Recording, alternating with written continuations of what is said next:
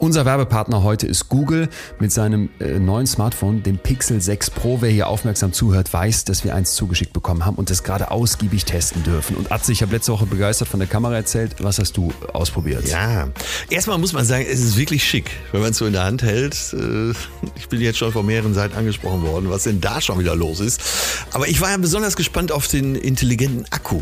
Und der checkt tatsächlich, was auf deinem Google-Phone so wirklich los ist und was du am meisten nutzt und äh, ja, hat dann immer noch die Power, die ich brauche.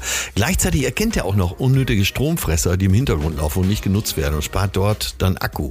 Wie ist das bisher immer wieder passiert, dass einzelne Apps Jo, den halben Akku leer gefressen haben? Ich kann zwar nicht genau sagen, was jetzt hier beim Google Phone passiert im Hintergrund, aber der Akku hält bei mir jetzt locker den ganzen Tag. Gut für den Akku und den Stromverbrauch ist ja auch das adaptive Aufladen. Dann nutzt das Handy den Alarm, den man eingestellt hat, als Richtwert. Es lädt dann erst knapp vorm Alarm vollständig auf und zieht nicht die ganze Nacht Strom. Ach so. Ja, Das ist Wahnsinn, ne? Äh, Eigentlich Jo. einfach und gut. Also den Wecker, den ich einstelle und dann krass, ja. Genau. So, Leon, ich habe für mich auch eingestellt, dass die für mich wichtigen Apps sogar im extremen Energiesparmodus weiterlaufen. Ja? Das ist echt der Hammer. Und da siehst du wieder das Phone, das sich mir anpasst. Das ist bei den Programmen, denn sogar diese Apps und auch das Akku passen individuell zu mir und meine Nutzungsgewohnheiten. Wir testen das Ganze munter für euch weiter und nächste Woche gibt's dann nochmal äh, mehr Infos und vor allem ein Fazit zum neuen Google Phone, dem Pixel 6 Pro. Wenn ihr euch vom intelligenten Akku oder vom magischen Radierer, den ich letzte Woche beschrieben habe, selber überzeugen wollt, dann schaut mal in unsere Shownotes. Dort findet ihr den Link zum Google Store. Da bekommt ihr das Gerät, aber auch in vielen Elektromärkten und beim Mobilfunkanbieter eures Vertrauens. Wie du es machst, machst du es verkehrt. Und da denke ich nochmal, dieses in allen Köpfen wird irgendwas schreien. Nein, nein, nein, nein, nein. Ich möchte nicht wahrhaben, dass in unserer Gesellschaft unschuldige Menschen missbraucht, vergewaltigt, sexuelle Gewalt erfahren. Also das möchte ich nicht. Und der Weg hat keine Zweige, sondern der Weg hat einfach Hügel. Und dann steht da halt manchmal so ein Mount Everest, den muss man dann beklimmen. Aber dann steht da auch manchmal einfach nur so ein kleiner Hügel wie auf einem Spielplatz, so ein Sandhügel. Und auf, über, auch über den Sandhügel muss man halt mal drüber kommen. Heute tut's weh und das muss auch mal sein, weil das Thema eben auch so ist, äh, dass man da nicht sagen kann, naja, komm, am Ende wird alles gut oder dass man sagt, wenn es noch nicht gut ist, ist noch nicht das Ende und die ganzen Kalendersprüche, die können wir heute mal alle in die Tonne kloppen. Betreutes Fühlen. Der Podcast mit Atze Schröder und Leon Windscheid.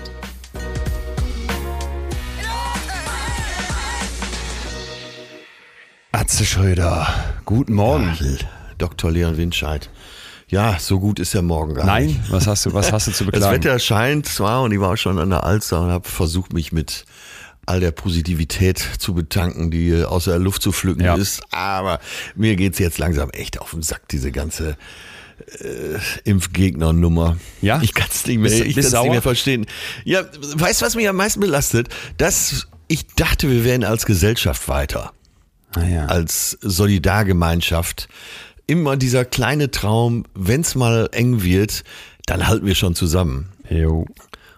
Ne? So ein bisschen trivial auch Independence Day und ne, wenn wir alle zusammenstehen und so. Aber ist das nicht das, was einen auch hoffen lässt, so auf die Gesellschaft, dass wenn es drauf ankommt, man zusammenhält? Ich, ich denke dann manchmal, wenn es jetzt noch krasser gekommen wäre, also Ja. dass, dass irgendwie so, ne, siehe Flutkatastrophe, dass so wirklich das Leid vor der Haustür ist, äh, dass dann doch, doch am Ende alle wieder zusammenstehen. Das ist so ein bisschen meine, meine, Ja. mein Strohhalm, weißt du, so im Hinterkopf, dass ich denke, ich, ich, ich habe mit so vielen Menschen über so krasse Geschichten, so abscheuliche Themen gesprochen. Wir haben ja heute auch ein ganz heftiges dabei. Und Ja. immer wieder gedacht, am Ende des Tages, je mehr ich davon höre, umso besser wird mein Bild vom Menschen.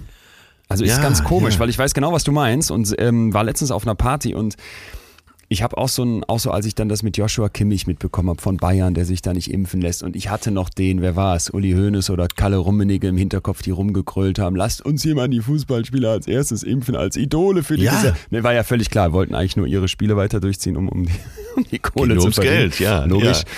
Da habe ich auch so eine Wut gespürt. So, und jetzt kam aber ein Erlebnis, wo ich wirklich dachte, oh, wir waren also auf dieser Party mit dem Freundeskreis, viele langjährige Freunde, da war eben eine Freundin, die sich nicht impfen lässt und dagegen auch äh, ziemlich, Ja. ziemlich kontra läuft, so. Und immer wenn es dann zu so Situationen kam, wo so im Kreis äh, die, die getanzt wurde und die Stimmung hochkam und auch so die Gespräche geführt wurden, wurde die halt ausgeschlossen. Und da habe ich dann irgendwann gedacht, Ja. Äh, auch von mir, weil ich echt sauer war, so, ne? Äh, am nächsten Tag. Äh, ist, ist das der Ja. Weg? Also ist das der Weg? Nein. Weißt du, weil ich, ich sitze da die ganze Zeit und denke so, die, die Meinungen sind gefällt. Das ist mein Eindruck. Es laufen noch Ja, ganz wenige ja. rum, die jetzt sagen, ich bin da einfach so meinungsmäßig unentschlossen. Ganz Ja. viele sind dafür. Du bist pro, ich bin pro, haben wir hier ausführlich diskutiert. Und aber auch eine nennenswerte Zahl von Leuten ist offenbar dagegen. Und dann geht's für mich jetzt ab diesem Moment eigentlich primär um die Frage, rein aus psychologischer Sicht, jetzt für, für, mit, für den Umgang mit dieser Meinungsverschiedenheit. Und das, Ja. und das Problem ist ja, das denke ich dann immer, ich habe das extra nochmal rausgesucht. Wir haben ja vorher gesagt, wir müssen darüber sprechen, weil es dich auch so umtreibt und mich. Hm, Diese Nummer mit diesem Jenny und Laurel, erinnerst du dich? Ja, ich Pass erinnere auf. mich. Da haben wir ja gesagt, wir hören alle ein und denselben Sound. Aber offenbar nehmen unsere Hirne den völlig unterschiedlich wahr. Ich spiele den nochmal kurz ein, für alle, die das nicht kennen. Ja, das ist gut. Das ist eine gute Idee. Manche hören jetzt Jenny und manche hören Laurel, wo du dich fragst, wie Ja, kann das ja. sein? Ja, am besten mal mit einem Freund oder einer Freundin zusammenhören oder auch ein paar mehr Leuten und dann merkst du plötzlich, ey, verdammte Axt. Das, Ja. das, ist der, das ist derselbe Sound, den wir hören. Der kommt aus denselben Boxen oder Kopfhörern. Und der eine hört Jenny und der andere hört Laurel. Das ist so heftig. Achtung, wir spielen es Ja. mal ein. Ja, und jeder denkt, ist doch klar. Ja. Ja. Man ist sich 100%ig sicher. Genau darum geht's. Achtung, jetzt der Sound. Laurel. Laurel. So, was hörst du, Atze? Äh, ja, Jenny. Nein. Ja. Nein. Ja. Ich höre 100%ig Laurel. Und ich habe es extra ganz oft gehört. Laurel, Ey, weißt Laurel, du, was du Laurel. für mich bist? Du bist ein Jenny, ein Jenny-Leugner. ähm, nein, aber ich wollte, ich habe das, ich habe das reingebaut, weil wir sind uns hoffentlich einig, es gibt eine objektive Realität. 2 plus 2 ist 4. Männer sind im Schnitt größer als Frauen in Deutschland. Du kannst äh, Studien durchführen, wo du dann zeigen kannst, okay, Leute mit einer Angsterkrankung haben auch im Durchschnitt häufiger noch eine Depression und so weiter. Also du kannst zig objektive Realitäten finden. Und jetzt kommt der Clou. Ja. Das ist unseren Hirnen komplett egal. Ja, ein und dieselbe Info kann in einem Hirn äh, völlig unterschiedlich wirken. So, das bedeutet, wenn wir beide was hören von, ich sag jetzt mal Professor Dr. Wieler, dem Präsidenten vom Robert Koch Ja, Institut, ja. permanent in den Nachrichten, oder vom Drosten oder wem auch immer, dann haben du und ich da irgendwas gehört und halt eine Meinung dazu. Jemand anders, der das hört, genau wie bei Jenny oder Laurel, kommt offenbar zu völlig anderen Schlussfolgerungen. Weißt du, was ich meine? Was- Ja, total, total. Du hast ja recht und ich will ja auch die Tür offen lassen. Und trotzdem, äh, naja, denkt man, über, denke über normale Diskussionen nach, wo du irgendwann so erhitzt bist und deinen Standpunkt, Ja. weil du für dir ja total sicher bist, Ja. das ist es. Alles andere ist Blödsinn. Ja. So, und da dachte ich dann auch wieder an Joshua Kimmich. Ja, und ja, äh, ja. wieder kam der, der psychologische, wir hatten immer so einen Psychologen im Hinterkopf sitzen, weil vorne raus bin ich natürlich auch impulsiv, äh, nicht kontrolliert, hab so genau wie du, dass ich dann hochfahre und wütend werde. Aber dann dachte ich wieder so, der, der psychologische Weg müsste jetzt folgende Erkenntnis sein. Wie würde ich, nehmen wir Joshua Kimmich als Beispiel, davon überzeugen, sich impfen zu lassen? Aus meiner Sicht ganz genau so, wie der mich davon überzeugen könnte, dass ich Ja. mich nicht impfen lassen sollte. Weißt du, was ich meine? Ich weiß total, was du meinst. Ich habe dazu äh, eben auch von Sascha Lobo eine tolle Kolumne gelesen, wo er, also der Tenor war, in der letzten Woche war das, dass er gesagt hat, lass uns nicht streiten, lass uns zuhören und gemeinsam diesen Weg beschreiten. Und das leuchtet mir doch ganz gut ein. Mein Bild dazu wäre noch eins, wo man vielleicht sogar einen Schritt zurück müsste, weil Thema Weg, ich habe die ganze Zeit so ein, so ein Bild von einer Autobahn vor Augen. Ich weiß nicht, wo das herkommt, aber das ist so mein Bild, wo ich den Eindruck habe, wieder Joshua Kimmich und ich sind irgendwo, haben wir unterschiedliche Abzweigungen genommen. Da hat der eine eine Abfahrt rechts und der andere eine Abfahrt links genommen. Und seitdem ist schon ganz schön viel Zeit vergangen und ich bin in die eine Richtung gefahren und der in die andere. Jetzt Ja. so mit so einem Helikopter von oben zu kommen und zu sagen, hier stelle ich dir ein Stoppschild vor die Nase. Lieber Joshua, du musst jetzt umdenken und Ja. ab diesem Moment das komplett anders sehen. Das ist ja nahezu, das ist ja nahezu utopisch. Ne? Ich muss mir jetzt klar machen, der ist 150 Kilometer in die eine Richtung gefahren. Wenn ich überhaupt zurück mit dem an den Punkt wollte, wo wir uns entscheiden, müsste der erstmal 150 Kilometer zurückfahren. Und nochmal, wer jetzt denkt, ja, aber das muss er doch hinkriegen, der Idiot, versteht ja denn nicht, was all die tollen Quellen sagen. Umgekehrt müsste der ja im Zweifel genau dasselbe machen, um mich zu überzeugen. Richtig. Und ich habe einen schönen, ganz kurzen Text äh, mir rausgeschrieben aus einem Artikel von der Süddeutschen Zeitung. Den möchte ich dir mal eben kurz vorlesen. Ja.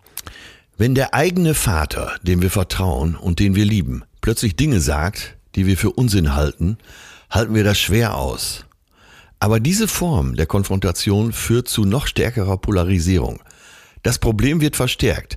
Deshalb ist es besser, erstmal zuzuhören und Fragen zu stellen. Wo hast du diese Information her und was genau macht dir Angst? Nur so kann sich die Person entfalten. Und das fand ich schlau. Ja, also ich denke dann immer, ich habe ich hab doch überhaupt keine Ahnung. Ich jetzt, Leon, habe null Ahnung von Viren und ich muss auch gestehen, so, da sind viele Leute, die haben sich unglaublich in das Thema reingeackert Ja. und Sachen durchgelesen. Da fangen plötzlich an, Leute Studien zu lesen, die in ihrem ganzen Leben davor noch nie eine Studie gelesen haben. Und das finde ich erstmal Ja. großartig, wenn Leute sich mit Wissenschaft und Studien beschäftigen und die Zeit und den Aufwand gehen, um sich da zu einem Thema zu informieren, das ja unglaublich wichtig ist. Das, das mache ich nicht, das schaffe ich nicht, das habe ich gar nicht. Ich vertraue dann bestimmten Leuten. Zum Beispiel Ja, ne, der. Weltgesundheitsorganisation von mir aus, einem Wieler, einem Drosten, der Ärztekammer, äh, weiß ich nicht, auch dem Bundesgesundheitsministerium und so weiter und so fort. Und andere sagen halt, den vertraue ich nicht. Und, und damit stehen wir ja jetzt hier gerade hier. Und jetzt kann ich ausrasten Genau. und Und draufhauen ja- und sagen, ihr Idioten Ja. und ihr Trottel Genau. und ich hasse den, äh, den Kimmich so sehr und diese Freundin da auf der Party, boah, die finde ich so doof und blöd. Nur ich glaube, so sehr dieser Impuls da ist und so sehr ich den auch immer wieder spüre, kommt halt dieser kleine Psychologe da von hinten in meinem Kopf, kloppt an die Tür und sagt, lass das, lass das, ist psychologisch dumm. Ja, aber du kennst ja auch so Tage, wie ich ihn anscheinend heute gerade habe, wo man denkt, ah, ich kann nicht mehr, ich will jetzt, ich will auch kein Verständnis mehr haben. Ne? Jedes Schluss Mal, wenn ich eine Maske aufsetze, habe ich das. Jedes Mal denke ich, es Ja. kann doch nicht sein, dass hier wegen ein paar Leuten, die sagen, ich lasse mich nicht impfen, wir immer noch nicht dastehen, dass endlich diese verdammten äh, Ansteckungszahlen mal drastisch Ja. runtergehen oder wir zumindest nicht mehr die Leute in den Intensivstationen haben, die die krassen Verläufe haben. Und Jetzt nochmal, bevor wir jetzt hier Ja, irgendwie, ja. das wäre mir nämlich ganz wichtig, irgendwie ins Destruktive kippen, würde ich Richtig. anbieten wollen, dass wir uns vielleicht mal angucken, okay, hat denn die Psychologie aber auch was zu bieten, um zu sagen, wie gehen wir damit um? Und da wäre mein dringender Vorschlag, dass wir erstmal zu versuchen, wo liegt denn die Wurzel ja, dieses, ja. dieses Meinungsunterschieds. Ne? Was, was treibt denn die Person um? Weil wenn man dann plötzlich sich mit den Menschen unterhält und ich habe eben mal bei Instagram in unsere Community reingelauscht, was gibt's da so für Punkte, dann Ja. waren da waren da plötzlich Sachen so wie ich habe mal eine Erfahrung gemacht, dass ich jahrelang falsch behandelt wurde, seitdem glaube ich der Schulmedizin nicht mehr. Oder jemand, der okay. sagt, ich bin hier schwanger Ja, ja. und will irgendwie nicht abstillen und bin da total unsicher und so weiter. Oder jemand, der sagt, hör mal, ich habe Panikattacken und äh, alles, was irgendwie mit meinem Körper zu tun hat, das kann ich so schwer ertragen, dass ich eine tierische Angst allein vor dieser Spritze habe. Das sind jetzt mal so Punkte, wenn ich, wenn ich das so höre, dann zu sagen, boah, bist du dumm, boah, bist du schrecklich, boah, bist du falsch, das fände ich ziemlich vermessen. Ja, du hast ja auch recht. Und auch bei Joshua Kimmich kann man, glaube ich, davon ausgehen, dass er nichts Schlechtes für die Welt will. Das würde ich bei fast allen so unterstellen, ja. Ja. Ja. Ja. Und deswegen wäre jetzt mein, mein Vorschlag, wenn wir aber vielleicht auch anerkennen, dass so wie die aktuelle Lage ist, das nicht weitergeht und dass dieses Virus Menschen umbringt, dass die Leute, die nicht geimpft sind, auf den Intensivstationen mit schweren Verläufen rechnen müssen, dass die sterben. Wir haben ja gleich dazu noch einen kurzen Einspieler, der mich persönlich ähm, ganz heftig berührt hat. Würde ich einfach Ja. mal reingehen, was du auch gerade schon von Sascha Lobo angesprochen hast. Ähm, Ein sehr, sehr schöner, sehr schöner Punkt, den du aufgemacht hast. Dass du sagst, wenn ich, wenn ich jetzt ankomme auf deine Autobahnspur, mich da hinstelle mit so einem fetten Betonblock und versuche dein Auto zum Stoppen zu bringen und dich dann anschreie, du bist, du, du vertust dich, das ist falsch, was du Ja. denkst. Ich werde nicht weiterkommen. Ne? Erstmal, also Stimmt. Schritt eins, die Wurzel, Wurzel verstehen. Wo, woher kommt das? Und wenn ich das begriffen habe und auch der anderen Person nicht direkt meine Meinung vor den Latz baller, sondern vielleicht erstmal zuhöre und vielleicht auch Zugeständnisse mache, zum Beispiel, dass ich als Leon sagen würde, ich hasse Spritzen auch. Ne? Ich, ich nehme auch so gut wie keine Medikamente, wenn es sich irgendwie vermeiden lässt und wenn dann irgendwie Ja. pflanzlich, wenn ich Schnupfen habe, so. Dass man vielleicht auch erstmal zeigt, ich, ich finde das gar nicht grundsätzlich dumm, gegenüber irgendwas skeptisch zu sein. Habe ich vielleicht schon mal eine Tür offen.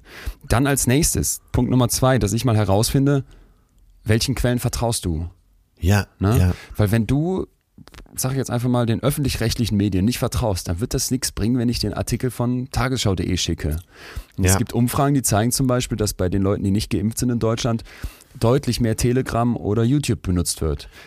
Jetzt gibt's ja aber auch in diesen Quellen gute Inhalte zum Teil. Ich finde zum Beispiel die Sachen, die MIT macht, großartig, weil die immer Ja. die Quellen dazu gibt, weil die natürlich auch eine Meinung reinbringt, das wohl auch, aber halt mit sehr, sehr konkreten Argumenten versucht aufzuzeigen, worum es geht. Und wenn ich jetzt jemanden treffen würde, der sagt, ich glaube diesen Quellen wie den öffentlich-rechtlichen nicht oder dem Bundesgesundheitsministerium, würde ich sagen, ich hätte hier ein YouTube-Video, was mich persönlich total überzeugt hat.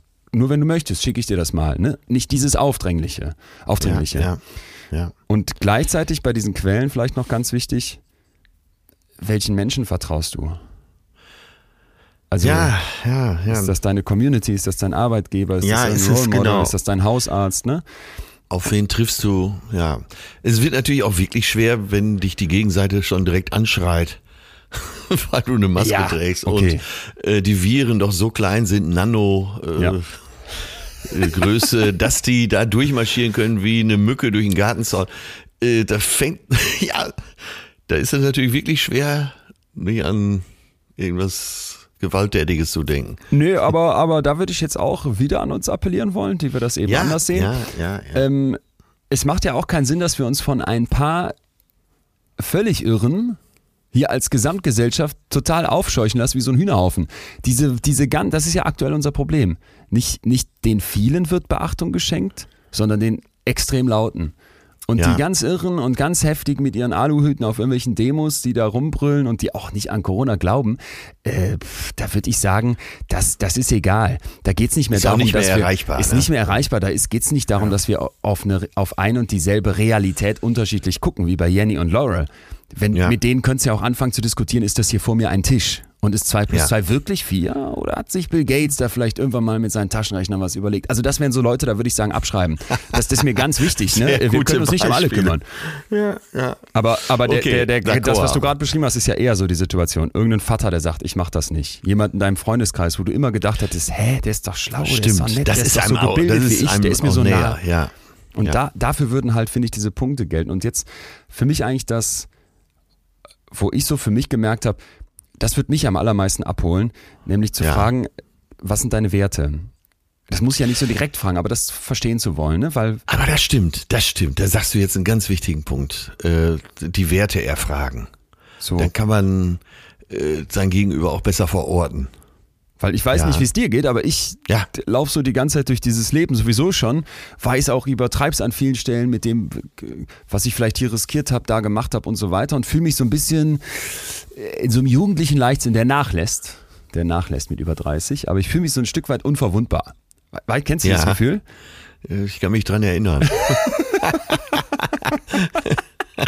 Das ist natürlich, das ist natürlich selten dumm. Selten dumm. Und dazu gleich äh, wirklich dieser, dieser, dieser kleine, diese kleine Szene, die wir im Netz gefunden haben, die uns ähm, beide sehr berührt Ja. hat. Aber was mich gekriegt hat, war der Wert, es schützt andere. Weil was du eben angesprochen Ja, hast, dieses es- Solidar Solidarische, das ist für mich zum Beispiel ein ganz ein, ein Kernpunkt. Je, egal welche Vorbehalte ich gegenüber diesem Impfstoff Ja. habe oder so einer Behandlung oder der Spritze oder, oder irgendwelchen Folgen, denke ich immer, wenn das anderen hilft, dann mache ich das. Ja, wir sind ja mit diesem Bild aufgewachsen und das äh, heilt uns ja immer auch wieder. Ja. Und das ist auch meine Hoffnung. Also äh, klar, ein Mensch ohne Hoffnung kann nicht leben, aber das ist die gesellschaftliche Hoffnung, die ich in mir trage. Am Ende helfen wir uns schon. Tja, und das ist im Moment sehr auf dem Prüfstand. Ja, und wenn ich jetzt zum Beispiel, äh, sagen wir mal, Joshua Kimmich und ich setzen uns an den Tisch und reden darüber, dann würde ich versuchen, was heißt versuchen? Das klingt schon wieder so intentional. Ich würde erst, ich würde erstmal wirklich verstehen wollen. Ich glaube, darum geht's. Und dann würde ich aber zum Beispiel von meiner Mutter erzählen, die vor, wann war das, vor anderthalb Jahren oder sowas, so einen komischen Husten bekommen hat, so eine, so eine komische Lungennummer, wo keiner wusste, was ist das jetzt? Ja. Das muss noch länger her gewesen sein, das war vor Corona. Und ich weiß halt eben, dass meine Mutter da einfach zur, zur gefährdeten Gruppe gehört. Und wenn die Corona bekäme, auch mit über 60, das könnte einfach katastrophal werden. Und Ja. um der, der Willen solcher Leute, weil ich halte mich für unverwundbar und Joshua Kimmich, der ist tausendmal sportlicher, super fit, vielleicht sagt er auch, ach, kann mir gar nichts. Da würde ich sagen, denk doch bitte an die. Oder denk an die Schüler meiner Mutter, jetzt ist sie Rentnerin, aber denk an die Idölzchen, die, die nicht mit dieser Schultüte diesen ersten Tag in der Schule hatten, sondern im Ja, Zoom-Meeting ja. saßen, das erste Schuljahr. Ja. Und da nochmal, es ist ehrlich gesagt mein Glaube ans, ans Gute in uns, ans Kollektiv in uns noch, noch lange nicht verloren. Auch wenn ich genau weiß, was du meinst, ist, man hat so den Eindruck, kann doch jetzt Nein, langsam- verloren ist er nicht, mehr aber- sein. Äh, Im Moment ein bisschen getrübt und äh, das mag ich nicht, wenn in diesen gesellschaftlichen Teich so Wermutstropfen reingetropfelt werden. Ja. Ja. Ich bin auch sicher, dass wir äh, durch dieses Tor erhobenen Hauptes wieder gehen können, aber im Moment äh, ist die Belastung groß, ja. Wie stehst du denn zur Impfpflicht? Äh, also, wenn es so einfach wäre, auch juristisch, würde ich sagen, ja, das machen, weil die, die wir jetzt nicht mehr erreichen können, die müssen wir dann vielleicht zwingen. Äh, gleichwohl ist es natürlich staatsjuristisch kaum machbar. Bist du, da, bist du da sicher? Also die Beiträge, die ich so gehört habe, war, nö, verfassungsrechtlich kriegen wir das durch. Äh, Ich habe eine Impfpflicht jetzt zu Ende gedacht. Würde ja dazu führen, dass, wenn du nicht geimpft wirst, auch von zu Hause abgeholt wirst. Das habe ich mich auch gefragt. Wie wird das Dass du eingesperrt wirst. Ja, So, und ja. ähm, wenn wir die Konsequenzen mitbedenken, Ja. dann sind wir doch sehr im Bereich Grundgesetzänderung. Das, äh, ja, Mhm. und da, da wird's schwierig. Da hakt's. Aber, Okay. so, aber wenn es leicht machbar wäre, auch juristisch, wäre ich sofort dafür. ja. Ich bin, ich bin die ganze Zeit, dass ich dachte, wir haben so eine absolute, wir haben uns in so eine absolute, also ein absolutes Dilemma rein manövriert. Weil kennst Ja. du den Begriff Nudging?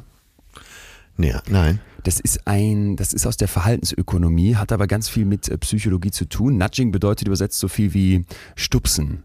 Ist entwickelt Ja, worden ach so, von, ja, von, ja, vom. Mhm. Wirtschaftswissenschaftler Richard Thaler und vom Rechtswissenschaftler spannenderweise Cass Sunstein. Und die haben quasi die Idee gesagt oder die Idee eingebracht, wenn ich dir so kleine Stupser gebe, zum Ja. Beispiel, ich sag dir nicht, hier hängt jetzt ein, hier steht ein Aufpasser und guckt, dass du im Pissoir schön in die Mitte pinkelst und nicht daneben, sondern ich kleb dir da so eine kleine Fliege rein, die du dann ab, abpinkeln möchtest. Oder häng dir so ein Fußballtor rein mit so einem Ball an der, an der, an der Schnur, habe ich Ja, schon mal gesehen. ja. Das ist so eine Art kleiner Stups. Hör mal, mach das doch bitte. Ne? Aber ohne, dass ich dir das so explizit sage. Also ich versuche im Prinzip dein Verhalten zu ändern, ohne oder ich versuche dich zu beeinflussen, so muss muss man sagen, ohne auf Verbote und Gebote zurückgreifen zu müssen. Das geht unglaublich gut, solange das nicht auffällt. Und jetzt sind wir aus Ach meiner so, Sicht über, so, ne, ja, wir sind darüber ja. hinweg, weil in dem Moment, wo du jetzt ankommst Stimmt. und jetzt kommt ein zweiter Begriff, den wir finde ich in der Debatte berücksichtigen müssen, schlichtweg weil Ja. er da ist. In dem Moment, wo ich darüber hinausgehe und anfange, dir doch Druck zu machen, Verbote, Gebote nutze, kann es zu Reaktanz kommen.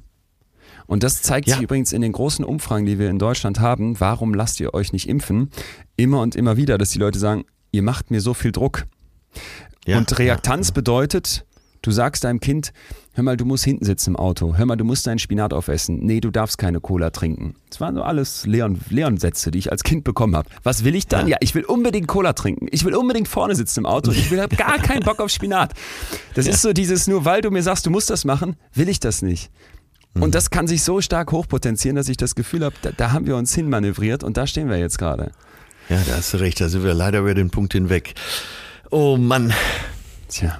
Möchtest du Gesundheitsminister sein in diesen Nein, Tagen? nein, nein. Wollte ich noch nie, aber der Äh, Jensi... Wärst du ja auch da nicht mehr lange, aber Nee, nee. ähm, ja, vielleicht wirst du es noch, ne? Ich hoffe, du bleibst dabei. Ich, ho ich hoffe für uns alle nein. Ja, Wahnsinn. Nee, möchte ich auch nicht sein. Aber ja, so stehen wir da. Und jetzt, äh, ähm, Atze, bist du dabei? Sollen wir mal kurz den... ja, ja, ja. Wir, haben, wir haben was gefunden bei unserem äh, lieben Markus Lanz. finde ich gut, dass wir der- das jetzt bringen. Und zwar auf der Instagram-Seite von ZDF heute. Ich weiß nicht, ob man das jetzt darf, was wir machen, aber wir machen es einfach. Genau. Wir haben in diesem Frühdienst vier Patienten intubieren müssen, notfallmäßig. Und jeder, der, glaube ich, auf einer Intensivstation arbeitet, der weiß, was das bedeutet, weil diese Covid-Patienten danach noch weiter versorgt werden muss. Der Kreislauf muss überwacht werden, die Atmung muss, muss überwacht werden. Ich muss Beatmungseinstellungen, Veränderungen vornehmen. Die müssen auf den Bauch, weil wir sehen, dass die Bauchlage das Einzige ist, wovon die Patienten direkt nach der Intubation etwas profitieren, weil die Lunge besser durchlüftet wird, besser durchblutet wird, mehr Sauerstoff ankommt. Und wenn man dann halt wirklich auch einen Patienten hat, der bis kurz vorher sagt, ja, das ist, äh, das ist Quatsch und das ist im Grunde genommen wie eine normale Grippe und das werde ich schon überstehen. Und man schaut sich dann die Blutgasanalyse an und man sieht, die ist sehr schlecht. Man guckt äh, auf dem Monitor von seinem Beatmungsgerät und sieht, okay, er hat jetzt schon 100 Prozent Sauerstoff über eine spezielle Nasenbrille und jetzt ist eigentlich schon das Maximum erreicht, wo man dem Patienten dann gleich sagen muss, wir müssen dich gleich intubieren, wir müssen gleich ein künstliches Koma machen wir müssen gleich eine Bauchlage machen. Und wir wissen, dass die Chancen 50-50 stehen, weil im Grunde genommen ist es ja immer noch fast so, dass die Hälfte der intubiert beatmeten Patienten mit Covid-19 versterben. Ähm, dann ist das einfach nur total heftig. Und auf der anderen Seite muss ich aber auch Sa ganz... sagen Sie das den Leuten so? Ja, das sagen wir den Leuten klar so. Ja, das, man muss auch da klar kommunizieren. Ähm, ob das jetzt Patienten sind, die es erstmal noch nicht verstanden haben oder ob die Patienten das vielleicht noch wegdrücken, ob sie auch Angst haben. Das haben alle, die haben alle sehr viel Angst. Ähm, Ich habe tagelang jetzt einen äh, Patienten auch betreut, der mit Covid-19 bei uns auf der Intensivstation lag und eine schwere Lungenentzündung mit einem schweren beginnenden Lungenversagen hatte. Ähm, der war auch leider nicht geimpft, der hatte einfach Angst. Das hat er auch so gesagt. Das glaube ich ihm auch, das verstehe ich, kann Ja, ich alles nachvollziehen. Ähm, ich habe mich super mit dem Patienten verstanden. Wir waren wirklich auf einer Wellenlänge. Ich konnte sehr gut mit ihm auch arbeiten. Der hat alles toleriert, ohne Murren und Knurren, was wir mit ihm gemacht haben. Wir legen auch die wachen Patienten teilweise auf den Bauch, damit sie davon profitieren. Und wir haben tagelang versucht, die Intubation zu vermeiden, weil wir halt wissen, sobald der Tubus drin ist, 50-50. Aber es war dann der Zeitpunkt gekommen, dass wir gesehen haben, wir müssen ihn jetzt intubieren, weil wir ansonsten während der Intubation riesige Probleme haben. Weil Sie müssen sich das so vorstellen, bevor ich einen Patienten zum Beispiel für eine Operation intubiere, zusammen mit den Ärzten, müssen wir den Patienten über mehrere Minuten 100% Sauerstoff geben, damit er Reserve hat für die Intubation. Das geht aber nicht, wenn der Covid-19-Patient seit Tagen schon 100% Sauerstoff ge- äh, bekommt. Das kann also dann sein, dass der Patient entsättigt während der Intubation, reanimationspflichtig wird und gegebenenfalls stirbt. Also haben wir mit dem Patienten gesprochen, haben ihm gesagt, es ist jetzt wirklich hart an der Grenze. Wir müssen jetzt die Intubation durchführen. Rufen Sie noch mal bitte Ihre Frau an, rufen Sie Ihren Sohn an, dass Sie hierher kommen und sich von Ihnen verabschieden. Und ich stand mit dabei am Bett, als die Frau und als der Sohn dort war. Und ich habe diese Verabschiedungsszene gesehen. Und ich habe auch gemerkt, wie der Patient Angst hat. Und der Patient hat kurz vor der Intubation, ich war auf der linken Seite vom Patienten, habe die Narkose vorbereitet, ähm, habe ihn halt gesehen und er hat noch meinen Arm gepackt und hat gesagt, hol mich hier wieder raus. Sieh zu, dass ich wieder aufwache. Ich will danach feiern gehen mit euch, wenn ich das hier überstehe. Und dann hat er mir sogar noch eine Faust gegeben, während ich die Narkose gemacht habe, also die Narkose gemacht habe. Und das macht was mit einem. Und umso wütender macht einen das dann, wenn man parallel dazu solche Bilder sieht, wie beim Karneval in Köln oder bei Halloween-Partys, wo sich zig Leute halt auch anstecken, auch die Geimpften, und das natürlich dann auch wieder weitertragen können an die Leute, die sich nicht impfen lassen. Das kann man nicht nachvollziehen. Darf ich kurz, wie alt war der Mann, über den Sie gerade sprechen? Ähm, Anfang Mitte 50. Sportlich. Ja. Also auf gut Deutsch gesagt ein Kerl wie ein Baum. Ja. Und der hat's gepackt? Der liegt aktuell noch intubiert beatmet auf dem Bauch. Den habe ich heute noch gesehen. Ja.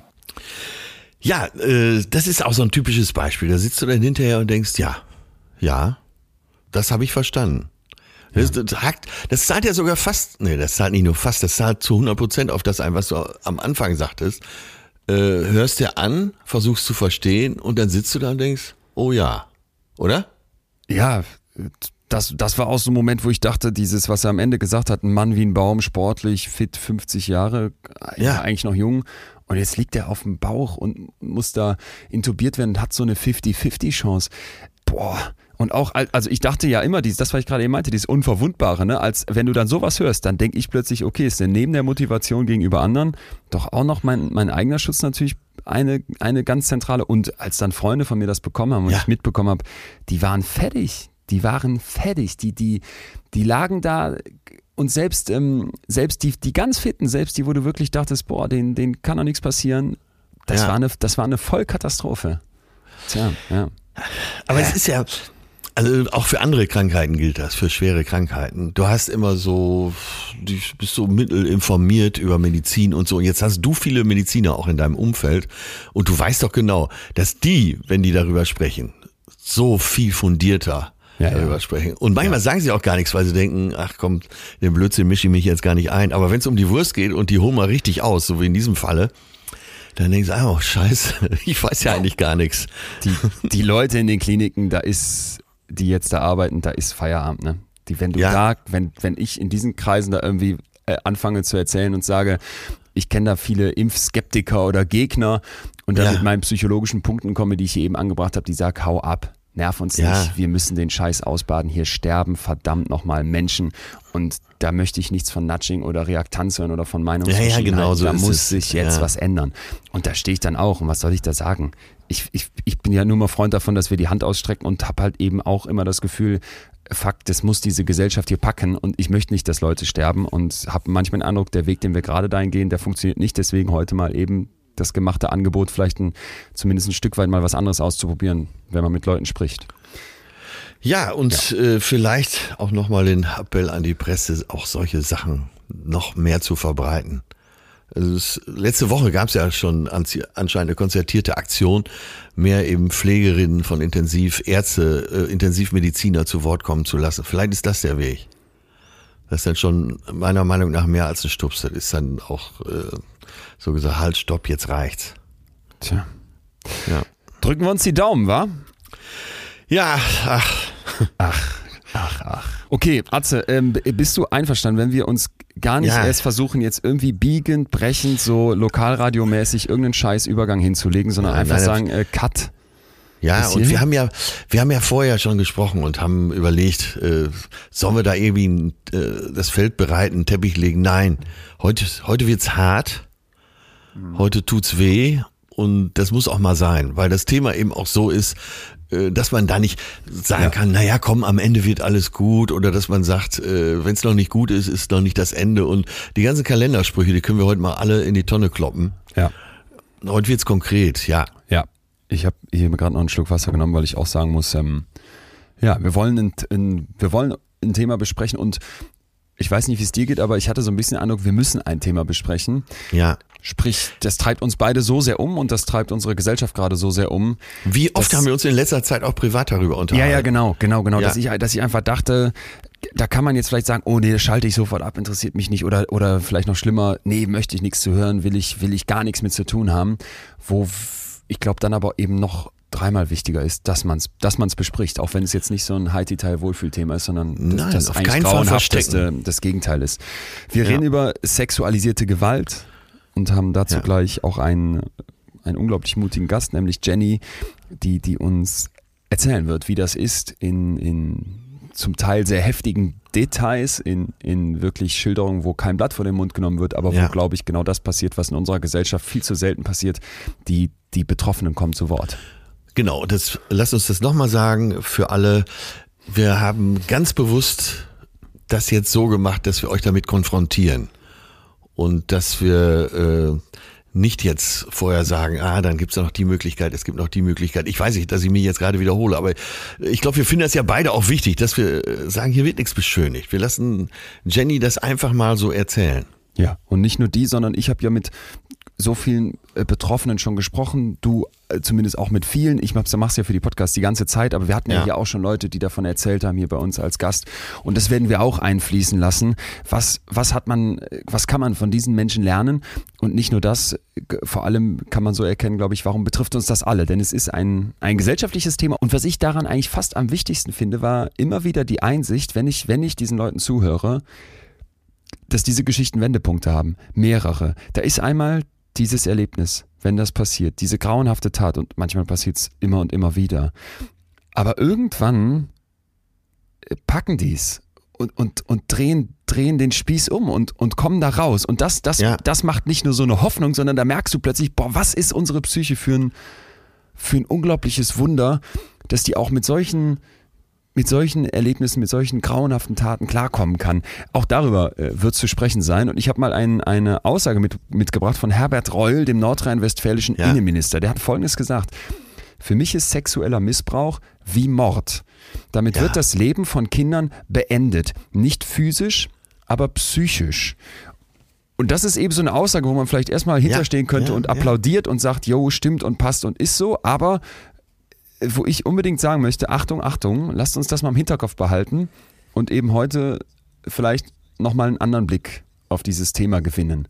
Und zwar aus Sicht derer, die betroffen sind, aber nicht nur das, wir werden auch über die Psyche der Täter sprechen. Ja, Ja, aber ähm, wichtig ist, deswegen hast du das Zitat jetzt auch nochmal gebracht, dass auch der Letzte versteht, dass es äh, wie einschneiden das ist. Also nicht, dass man zu Hause sitzt und sagt, naja, komm, der Sportlehrer, okay, der hat da so ein bisschen, aber irgendwann ist ja auch gut.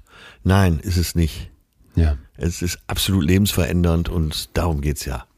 Wir können ja vielleicht direkt mal mit ein paar Mythen auch aufräumen, nämlich Ja. dass es ja oft so heißt, ja, die Frauen könnten sich schützen, wenn sie irgendwie die Parks hinterm Bahnhof oder irgendwelche dunklen Ja, Gassen und ja, einsame. Plätze meiden würden.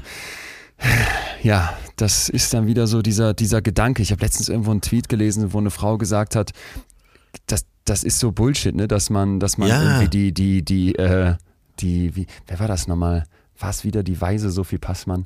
Das ging so in die Richtung, dass man den Mädels dann immer beibringt, meide diese Plätze, geh da Ja, nicht hin, ne? so kannst du dich mit Pfefferspray verteidigen, hab irgendwie immer ein Telefon am Ohr, sprich da rein, so dass man denkt, du würdest telefonieren und sich eigentlich kaum einer die Mühe macht, um den Typen, den Jungs dieser Gesellschaft zu erklären, wieso das eine Scheißidee ist, Ja. äh, Frauen zu belästigen, irgendwie zu misshandeln oder wel- welche Form auch immer von Gewalt anzutun. Und das Ja, ich, und auch, äh, auch nur Ja. hinterher zu pfeifen. äh, Was auch immer. Und das fand ich in dieser Debatte etwas, wo ich immer wieder den Eindruck habe, da tut sich ja zum Glück so viel. Wir haben schon oft hier uns an die eigene Nase gepackt und gesagt, ey, früher, gar nicht lange her, dass man in irgendwelchen WhatsApp-Gruppen so mit Jungs dann da irgendwelchen Lockerroom-Talk macht und wo man heute Ja, ja, sagen würde, genau, ey, scheiße, das, das gehört auch dazu. Und das finde ich so wichtig, dass man sich an die eigene Nase fasst, aber vor allem, das müssen wir heute nicht unter den Tisch kehren, immer und immer wieder die Täter fragt, ne? Weil man ist ganz schnell da drin zu fragen, ah, du Opfer, was hast du denn falsch gemacht? War denn der Rock mal wieder zu kurz nachts im Park? Bist du blöd? Warum gehst du hinterm Bahnhof lang? Wir haben es dir doch beigebracht, Kind. Natürlich wird man Ja, überfallen ja, und ja, angegangen ja. und missbraucht und was auch immer. Ja, Das, anstatt, ähm, anstatt uns mit den Tätern zu beschäftigen und zu fragen, was, äh, was stimmt mit dir nicht, was ist los? Es, ja, Total. theoretisch muss eine Frau nachts um vier nackt durch den Park gehen können und nicht einer dran denken, da ihr nachzustellen. Ja, Und jetzt kommt Und aber das- der Clou, es sind nämlich ja. nicht, nicht die Parks, sondern Tatorte sexualisierter Gewalt sind zu 61 Prozent Privatwohnungen. Und das finde ich immer so äh, heftig, bemerkenswert. Ne? Das ist, äh, wie viel Prozent der Straftaten in dem Bereich finden im familiären Umkreis statt? Äh, 67, also ich habe hier Zahlen, das sind immer zum Teil internationale Zahlen, Ja. aber es gibt ja eine Tendenz vor. 67 Pro- In 67 Prozent der Fälle, mehr als zwei Drittel, sind Täter und Opfer einander bekannt. In einem Viertel der Fälle ist es der Partner oder Ex-Partner. Ja. In nur 33 Prozent der Fälle ist der Täter dem Opfer nicht oder weniger als 24 Stunden bekannt, so dass dann die, die Zahl andersrum. Das finde ich, Ja. find ich ganz heftig. Ne? Es ist ich nicht auch. irgendwer Fremdes, es sind sehr, sehr oft Vertrauenspersonen. Lass uns einsteigen. Lass uns einsteigen mit Jenny. Ja. Die ist Anfang 20, dürfen wir noch vorweg sagen, und ähm, hat ihr Studium begonnen, fährt privat Motocross, eine Person, wo du, wo du erstmal von außen sagen würdest, ah, eine ganz normale, was auch immer das bedeutet, junge Frau. Was die uns jetzt erzählen wird, zeigt aber, dass in ihrem Leben ganz viele Sachen äh, ganz, ganz heftig und auch wenn es oft vorkommt, zum Glück nicht normal abgelaufen Ja. sind. Ja, ja. Beeindruckend.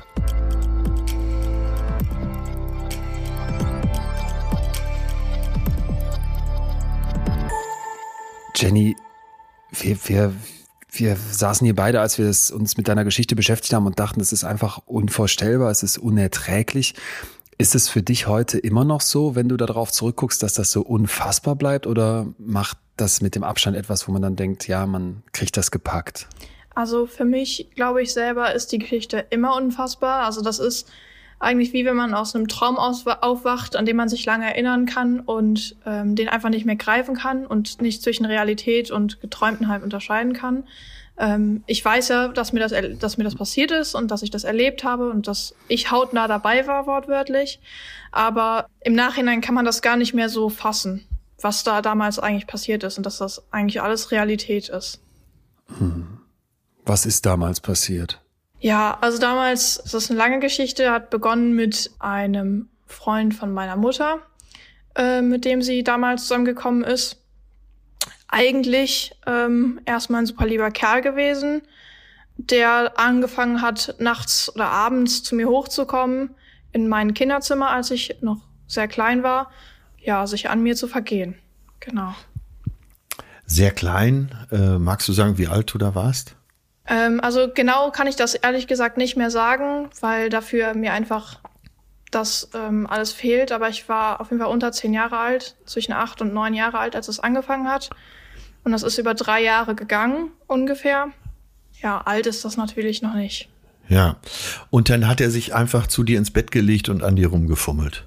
Zunächst einmal ist das nie so passiert, dass er von Anfang an hochgekommen ist und das dann direkt getan hat, sondern am Anfang hat er sich halt einfach nur so zu mir gesetzt und hat mich gestreichelt und daraus wurde dann immer mehr. Also, dass er mich ausgezogen hat, dass er halt intim geworden ist und ja, mich einfach wie, man kann sich wirklich vorstellen, wie eine Puppe genommen hat und einfach rumgelegt hat oder rumgedreht hat, mich anders hingesetzt, hingelegt hat, ähm, Ja, und ich habe damals auch nichts dagegen getan, sondern habe auch einfach so getan, als ob ich eine Puppe ein lebloser Körper wäre, weil ich gedacht habe, dann, dann tut er mir nichts, wenn ich mich da nicht gegen wehre.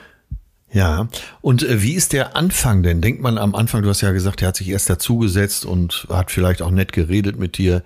Äh, fandst du den Anfang dann erstmal nett, dass er sich um dich kümmert? Äh, also ich glaube, jeder mag es auch heute noch im Erwachsenenalter bei jemandem, den man eigentlich gern hat, zu liegen und Ja. krault, gekrabbelt, jeder nennt es anders zu werden. Ja. Aber sobald es dann natürlich an Stellen geht, die einem unangenehm sind oder halt natürlich auch ans T-Shirt hochziehen, T-Shirt ausziehen, Hose ausziehen, da war mir das direkt unangenehm. Also, und der Schritt hat jetzt auch gar nicht so lange gedauert. Wie gesagt, das kann ich nicht genau wiedergeben, wie lange da jetzt die Zeitspanne war, aber ähm, es kam schon ziemlich schnell, dass ich gedacht habe, hm, irgendwie, das möchte ich ja eigentlich gar nicht. Aber ich war auch damals ein sehr schüchternes Mädchen und habe mich halt nie getraut, irgendwas zu sagen oder geschweige denn mich zu bewegen in irgendeine falsche Richtung.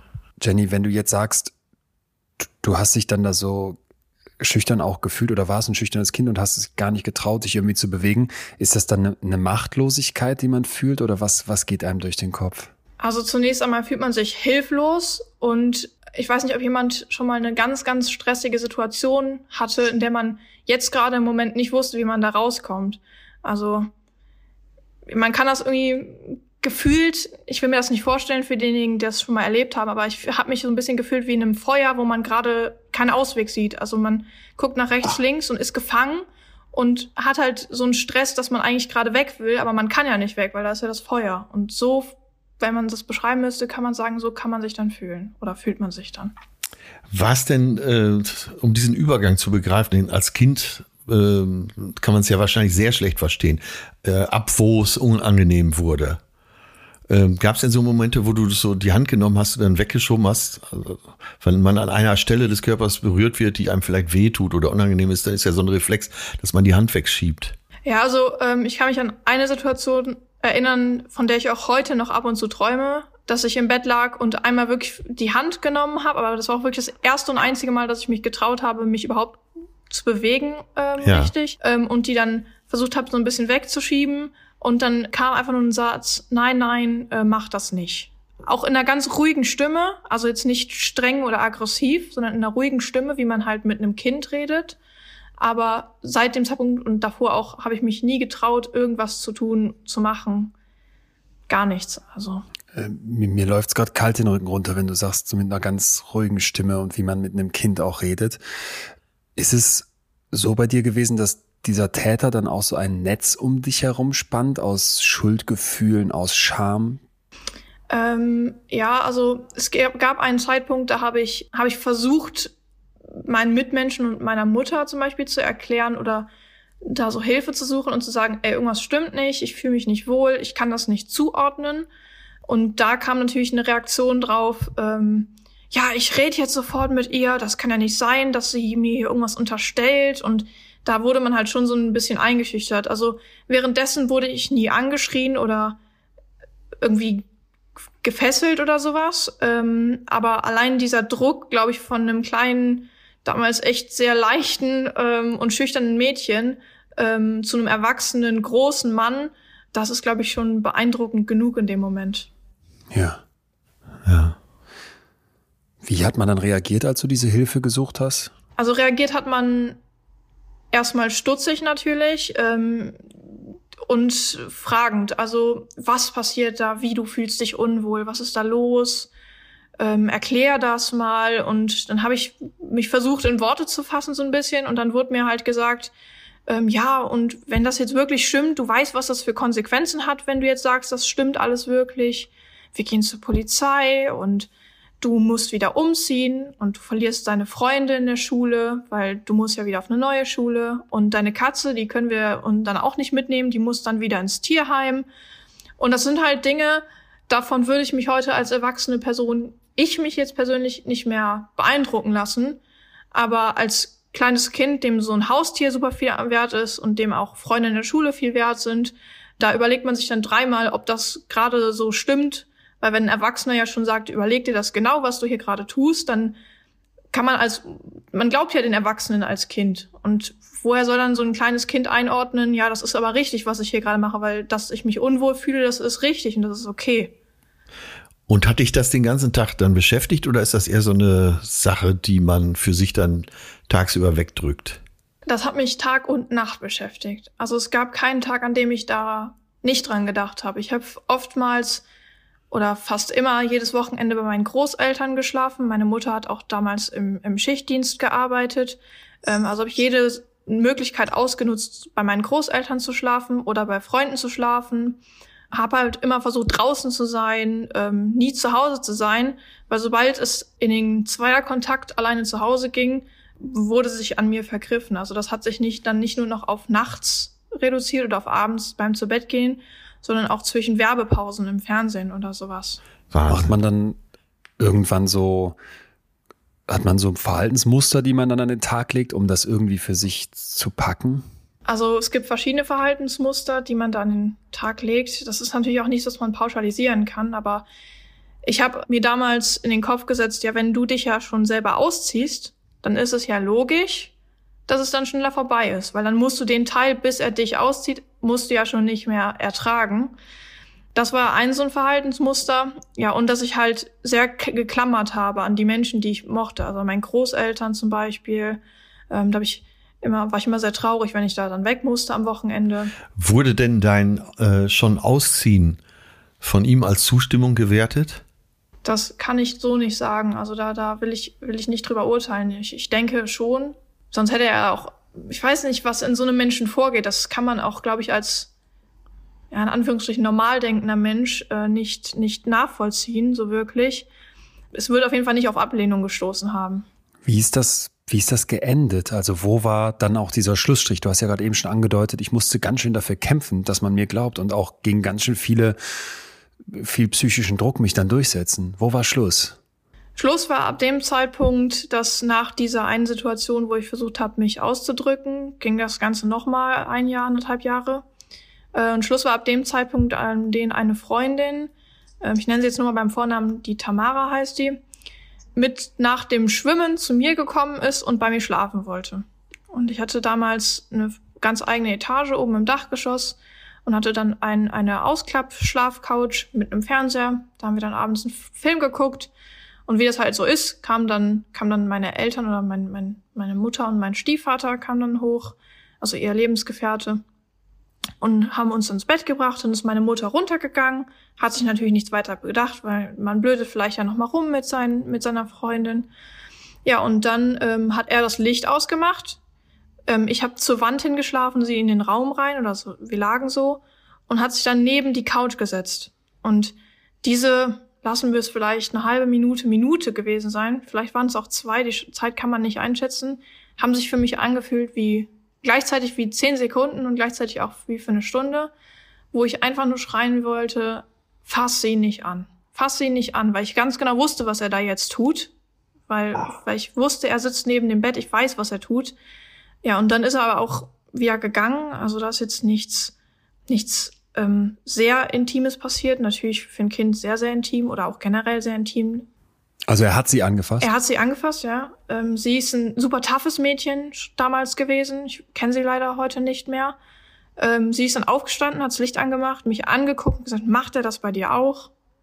Und ab dem Zeitpunkt bin ich halt in Tränen ausgebrochen, habe ich gesagt, ja, was macht er? Ich weiß nicht, wovon du redest. Und sie so, ja, fasst er dich an? Dann habe ich gesagt, ja, ja, er fasst mich an. Ja, und dann ähm, hat sie mich in den Arm genommen und meinte ich gehe jetzt zu deiner Mutter runter und hol die hoch. Du bist jetzt nicht alleine. Wir kommen zusammen hoch und dann erzählen wir das deiner Mama und dann fahren wir hier weg. Und man muss dazu sagen, sie ist ein Pflegekind gewesen. Sie hat es generell in ihrem Leben nicht einfach gehabt. Und dann hat sie sich in dem Moment so für mich eingesetzt, dass meine Mutter in Wut ausgebrochen ist, sofort gesagt hat, ihr packt jetzt sofort eure Sachen, runtergelaufen ist und die Schreie, die hat man durchs ganze Haus gehört, dass sie gesagt hat, du packst meine Tochter nicht noch ein einziges Mal an. Schimpfwörter benutzt hat und ähm, er sich auch an ihr vorbeidrängen wollte und ähm, da es auch nicht Käbeleien gab, aber sie hat ihn halt versucht aufzuhalten, so dass wir aus der Tür rausgerannt sind, wirklich dann ins Auto und dann sind wir halt zu ihren Pflegeeltern und gemeinsam mit denen dann zur Polizei. Boah, klingt jetzt gerade erstmal so, so erleichternd einerseits. Ich frage mich aber gerade noch die andererseits, dieser Typ. Man hat immer so schnell Fragen an die Opfer und es ist so wichtig, das haben wir schon öfter gesagt, dass man erstmal eigentlich ausschließlich den Täter hinterfragt und was ist das für jemand.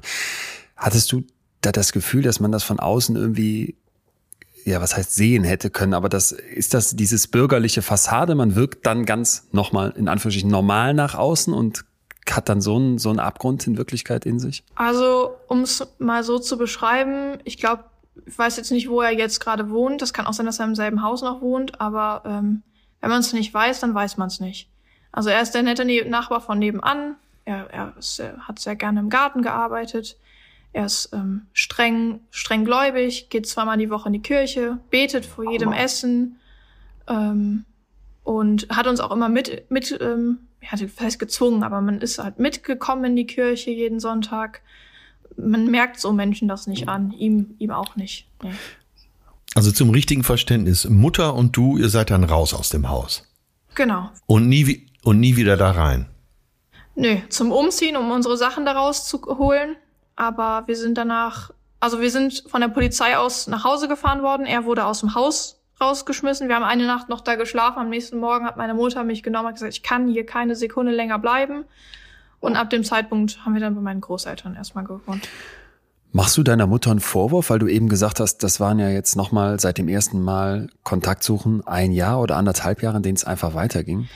Viele würden es, glaube ich, tun. Ich tue es nicht, nein, weil mir einfach danach die Bindung zu stark war. Also sie Sie hat sich um mich gekümmert, ähm, sie hat mit mir Sachen getan. Alles, was ich, was ich danach wollte, durfte ich. Und wenn ich drei Eis am Tag essen wollte, so durfte ich, dann dürfte ich das tun. Ähm, ich glaube auch einfach, weil sie vieles entschuldigen wollte. Aber einen Vorwurf mache ich ihr nicht, weil ähm, ich, ich nicht in ihre Haut gesteckt habe in dem Moment. Da mögen jetzt viele anders drüber urteilen wollen, aber ähm, sie hat einfach ihr Bestes getan, danach ähm, ihren, ihren Fehler sich selber einzugestehen und sich selber auch versuchen gut zu machen. Sie wird ihr Leben lang, glaube ich, damit zu kämpfen haben. Ähm, aber sie hat sich jetzt selber bei der Polizei angezeigt, dafür, dass sie mir nicht geglaubt hat. Nee, ich, ich kann ihr nicht böse sein oder sie, sie missachten oder so, das kann ich nicht. Ja, wenn du das so sagst, sie hat sich selber angezeigt dafür, dass sie dir nicht geglaubt hat, das ist ja auch ein starkes Zeichen, oder? Ja, also mir hat das damals nicht viel gegeben, weil ich gedacht habe, also man zeigt sich ja nicht selber an. Das macht man ja nicht. Aber das ist auch wieder das Verständnis, was man erst mit der Zeit lernt. Ich glaube, das ja, hat sie ja. nicht, nicht für mich als Kind damals getan, sondern auch für sich selber, um sich selber Reue zu zeigen, um sich selber ja. niemals nachhalten zu können, du hast das nicht getan damals. Aber sie tut und macht wirklich alles für mich, um mir zu zeigen, dass sie für mich immer da ist. Also. Ja. Wenn du jetzt davon erzählst, Jenny, hat man das Gefühl, dass du da unglaublich reflektiert einerseits drauf guckst und andererseits strahlst du eine Power aus, wo ich nur jeden Hut ziehen ja, kann und ja. ganz, ganz großen Respekt habe.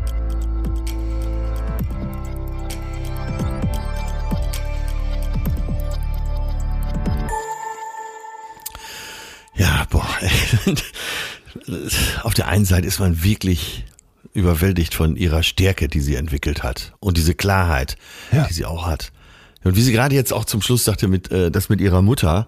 Jo. Ich meine, das musst du auch erstmal hinkriegen, jemandem dann so zu verzeihen und Verständnis zu haben. Ja.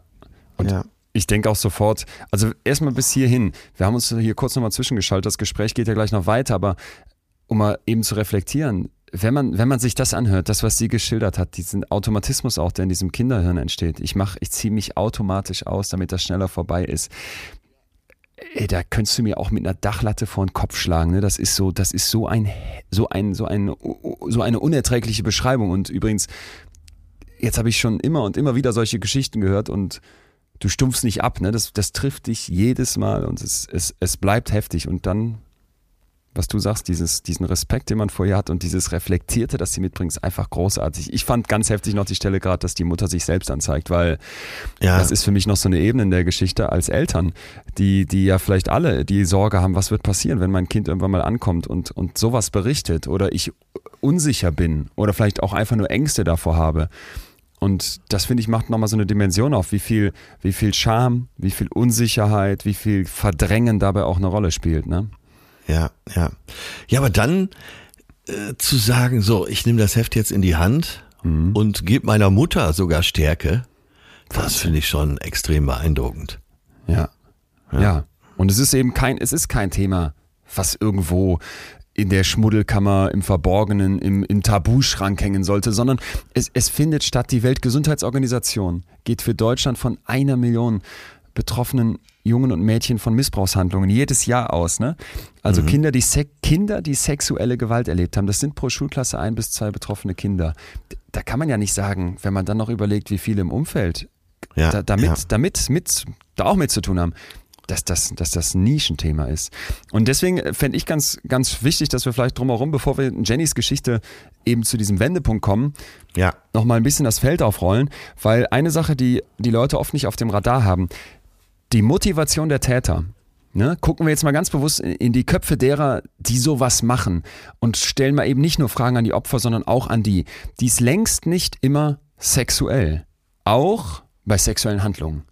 Und das war, war etwas, wo ich so dachte, oh, das, das ist, ist gut, wenn man das mal so klar gesagt bekommt. Und das hat bei mir die Diplompsychologin Dr. Laura Kuhle von der Charité Berlin getan.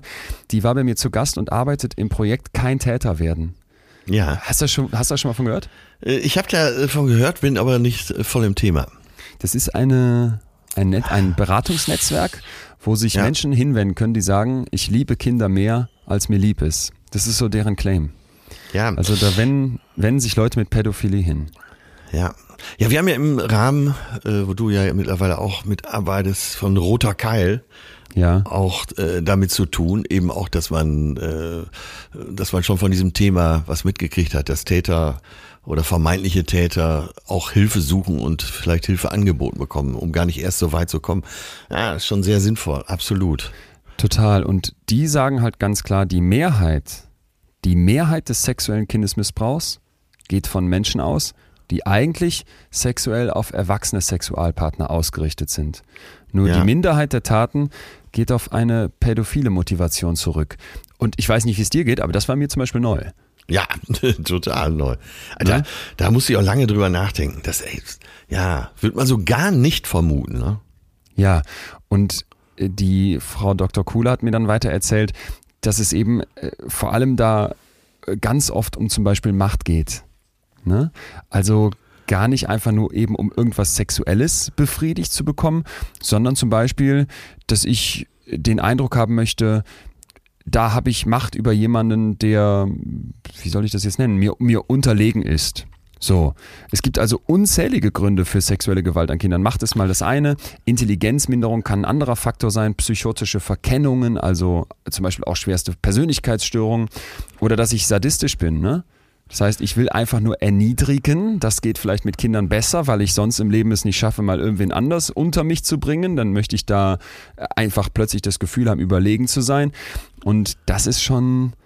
Ja, das wie du ist schon einfach sagtest, sehr es, heftig. äh, im, äh, im Erleben und äh, in der eigenen Sexualität gibt's ja wahrscheinlich auch ganz, ganz viele Trigger. Dass äh, der Onkel sagt, ach guck mal, die Kleine ist jetzt soweit, da bilden sich die Brüste heraus, ach, das kann ja wohl nicht so schlimm sein, wenn ich da mal. Und das, äh, das meine ich ja eben, ne? Und wir müssen da klar machen, was da passiert. Äh, Herbert Reul sagt, es ist wie Mord. Ähm, es ist so einschneidend, dass es eben nicht so ein Kavaliersdelikt ist. Nein, um Gottes Willen. Ja. Ne? Äh, Weißt du, warum ich das jetzt nochmal anspreche, um da eben diese Kante so klar zu machen? Nein, es ist keine Kleinigkeit. Es ist nicht, als wenn du äh, beim Fußball oder äh, beim Schwimmen jemand äh, aus Versehen in die Rippen haust und äh, oder ein Arm ist gebrochen. Da, da passiert ganz was anderes. Du zerstörst ein Leben. Du, du ja, da, Achtung, da, also ich bis hierhin gehe ich völlig mit und möchte auch nochmal sagen, weil wir jetzt hier darauf hinweisen, dass das etwas ist, was total oft stattfindet, was mitten in unserer Gesellschaft passiert, ist das Ja. ja keine Rechtfertigung, dann zu sagen, ah, was normal ist, das denkt unser Hirn ja gerne, ist ja auch Ja. irgendwie okay. Aber wenn es viele machen, ja, komm mal, halb so wild. Nein, du machst einen Angriff auf die Psyche eines Kindes, der so Ja. brachial ist, der so gewaltsam ist, dass die Menschen, die davon betroffen sind, zum Teil Jahrzehnte später noch weinend vor mir sitzen und davon berichten. Wir haben diese körperliche Reaktion, das Dissoziieren. Es trennt sich die Psyche vom Körper ab und versucht die Schotten dicht zu machen. Das ist so heftig, dass du im Grunde schwerbehindert äh, im schlimmsten Fall durch dein Leben gehst, weil du die ganze Zeit eingeschränkt bist. Du hast diese Intrusionen, diese Gedanken, die als Flashbacks wiederkommen. Du hast Kinder, die in dem Moment, wo du eigentlich lernst, diesen Menschen kann ich vertrauen, auf die kann ich mich Ja. einlassen, die geben mir bedingungslose Liebe, die in diesem Moment beigebracht bekommen, nein, die ist nicht bedingungslos. Und das ist auch keine echte Liebe, sondern es geht um irgendwas Sexuelles, es geht um Macht, es geht um ein Anfassen, was ein Kind, das keine Sexualität hat, überhaupt nicht zuordnen kann. Und das ist das, das ist so, das ist so schlimm, das ist so grauenhaft. Das einem Menschen anzutun, ist einfach, ist einfach abscheulich. Und jetzt kommt aber der Punkt, es passiert ja trotzdem. Es passiert ja immer und immer und immer wieder. Ja. Und da ist dann eben der, der vielleicht der, der Moment, wo du jetzt denkst, um Gottes Willen, wie, wie kann das eigentlich sein? Und da würde ich gerne nochmal kurz auf was Gesellschaftliches eingehen, nämlich Thema Victim Blaming. Dass die Ja. Betroffenen plötzlich an den Pranger gestellt werden und fertig gemacht werden. Ja, Und ja. da gibt es mittlerweile eine große Fachliteratur, die zeigt, dass es diese Vergewaltigungsmythen und diese Stigmatisierungen an ganz vielen Stellen gibt. Heißt, man denkt zum Beispiel, ah ja, so als Mythos, die Frau wollte das doch vielleicht auch ein bisschen. Und das wird ja nicht ohne Grund passiert sein, sondern irgendwas wird die schon gemacht haben. Ne? Und vielleicht hat die sich zumindest so ein bisschen lassiv verhalten oder die hat irgendwelche Signale gesendet, das kann man ja, Ja. nicht zuordnen. Und vielleicht hatte die am Ende ja auch Spaß daran, die musste nur mal ein bisschen härter angefasst werden, so eine Nummer. ja Das wäre ja, so ein klassischer Vergewaltigungsmythos. ja. Ne? Oder auch zum Beispiel, dass die meisten Anzeichen, Anzeigen halt falsch sind. Dass man dann sagt, ah, da, da will sich jemand wichtig machen, da möchte sich jemand aufspielen, da ist nichts dran. Ja, das ist ja auch so, dann so ein, äh, vielleicht so eine Überredungskultur, die teilweise so Platz genommen hat. Wenn du so alte Musiknummern nimmst, äh, so, weißt du, äh, die Frau um den Verstand gebracht, klassisch verführt und so. Das klingt ja, alles super, aber da fängt's ja schon, da ist so eine Grauzone und da muss uns allen klar sein. Deswegen habe ich das ja eben nochmal gesagt. Es muss uns klar sein, wenn dein Gegenüber nicht das zu 100 Prozent ganz genau so will, dann, dann ist es nicht in Ordnung. Ja. Und, und weil, weil man das einfach, das haben wir hier schon mal diskutiert mit diesem Willen, dass unser Hirn sagt, die Welt ist schon in Ordnung, das passt so, ne? Wenn man Ja. das nicht wahrhaben möchte, dann kommt es eben äh, zu dieser Katastrophe, weil dann hat das Opfer einmal das durchleben müssen, was wir gerade eben von Jenny schon gehört haben. Und jetzt im nächsten Schritt wird dir nicht geglaubt. Da gab es eine Untersuchung von 2007, ist also schon etwas älter, von Page und Kolleginnen und Kollegen aus den USA. Da hat man Polizistinnen und Polizisten befragt. Und wenn da so eine, ja, eine Schilderung von sexueller Gewalt von einer Prostituierten kam, dann haben 45 Prozent erhebliche Zweifel gehabt. Einfach weil es Ja. von dieser Prostitu weil es von einer Prostituierten stammte. Ja. Wenn das Opfer den Ehemann als Täter bezichtigt, dann alleine aufgrund dieses Umstands äh, haben 20 Prozent eher nicht geglaubt. Ja. So, das heißt, du hast einen, einen, ein unglaubliches Verschieben. Und jetzt kommt noch ein Punkt, der, äh, ja, der ganz heftig ist, nämlich, dass du es eigentlich gar nicht, gar nicht recht machen kannst. Und was noch besonders heftig ist, da spricht man dann von einer No-Win-Situation, ist, dass den Opfern, egal wie sie es machen, oft nicht geglaubt wird. Da gab es eine experimentelle Simulation, ja. Also da wird einfach nur variiert, wie sich das Opfer, das eine Vergewaltigung, einen sexuellen Übergriff schildert, emotional zeigt. Ist klar, Ja. oder? Also Ja, mal ja, ist das, diese. Emotion mal eine andere. Und dann konnte eben gezeigt werden, wenn das Opfer das Geschehen total aufgelöst und sichtlich betroffen schildert, dann wird es zwar als echtes Opfer wahrgenommen, aber die Brauchbarkeit der Aussage in Zweifel gezogen. Jetzt andersrum, wenn das Opfer das in einer ruhigen und gefassten Verfassung berichtet, was es da zu erzählen hat, dann glaubt man ihm nicht. Und wie krass ist das bitte? Ja, find, egal, wie du's müssen wir- machst, ja. Ne? Wie Mhm. du es machst, machst du es verkehrt. Und da denke ich nochmal, dieses in allen Köpfen wird irgendwas schreien, nein, nein, nein, nein, nein, ich möchte nicht wahrhaben, dass in unserer Gesellschaft Ja. unschuldige Menschen missbraucht, vergewaltigt, sexuelle Gewalt erfahren. Also d- das möchte ich nicht. Und dann Ja, kommt das hast du ja vor einiger Zeit äh, ja öffentlich auch nochmal rausgestellt und hast es hier ja auch gesagt, eben diese, diese Sehnsucht oder äh, das Verlangen des Gehirns zu glauben, äh, Ja. dass die Welt gerecht ist. Ja. Der gerechte Welt glauben. Ja. Ja. Ja, Leon, deswegen lass uns äh, Jenny mal hören und wie sie dann für sich auch einen in Anführungsstrichen positiven Weg gefunden hat. Aber bevor wir da reingehen, wäre es, glaube ich, jetzt der richtige Moment, um mal äh, eine Werbung zu machen, damit wir einmal durchatmen können. Kurze Pause, Wässerchen trinken und wir kriegen ja immer mal wieder Nachrichten zum Thema Werbung im Podcast. Ich bin ehrlich gesagt unseren Werbepartnern heute nochmal besonders dankbar, dass die bei solchen Themen dabei sind, weil Ja. dass man hier über sowas berichten kann, was vielleicht jetzt nicht perfekt zur Werbung passt, ist eben möglich, weil wir für diesen Podcast unterstützt werden. Also kurz Werbung und dann Jennys Geschichte. Die heutige Folge wird unterstützt von Achtsam, dem Podcast für einen bewussten Alter vom Deutschlandfunk Nova. Es geht um Themen, die uns alle immer wieder beschäftigen, nämlich wie kommen wir achtsamer und stressfreier durchs Leben.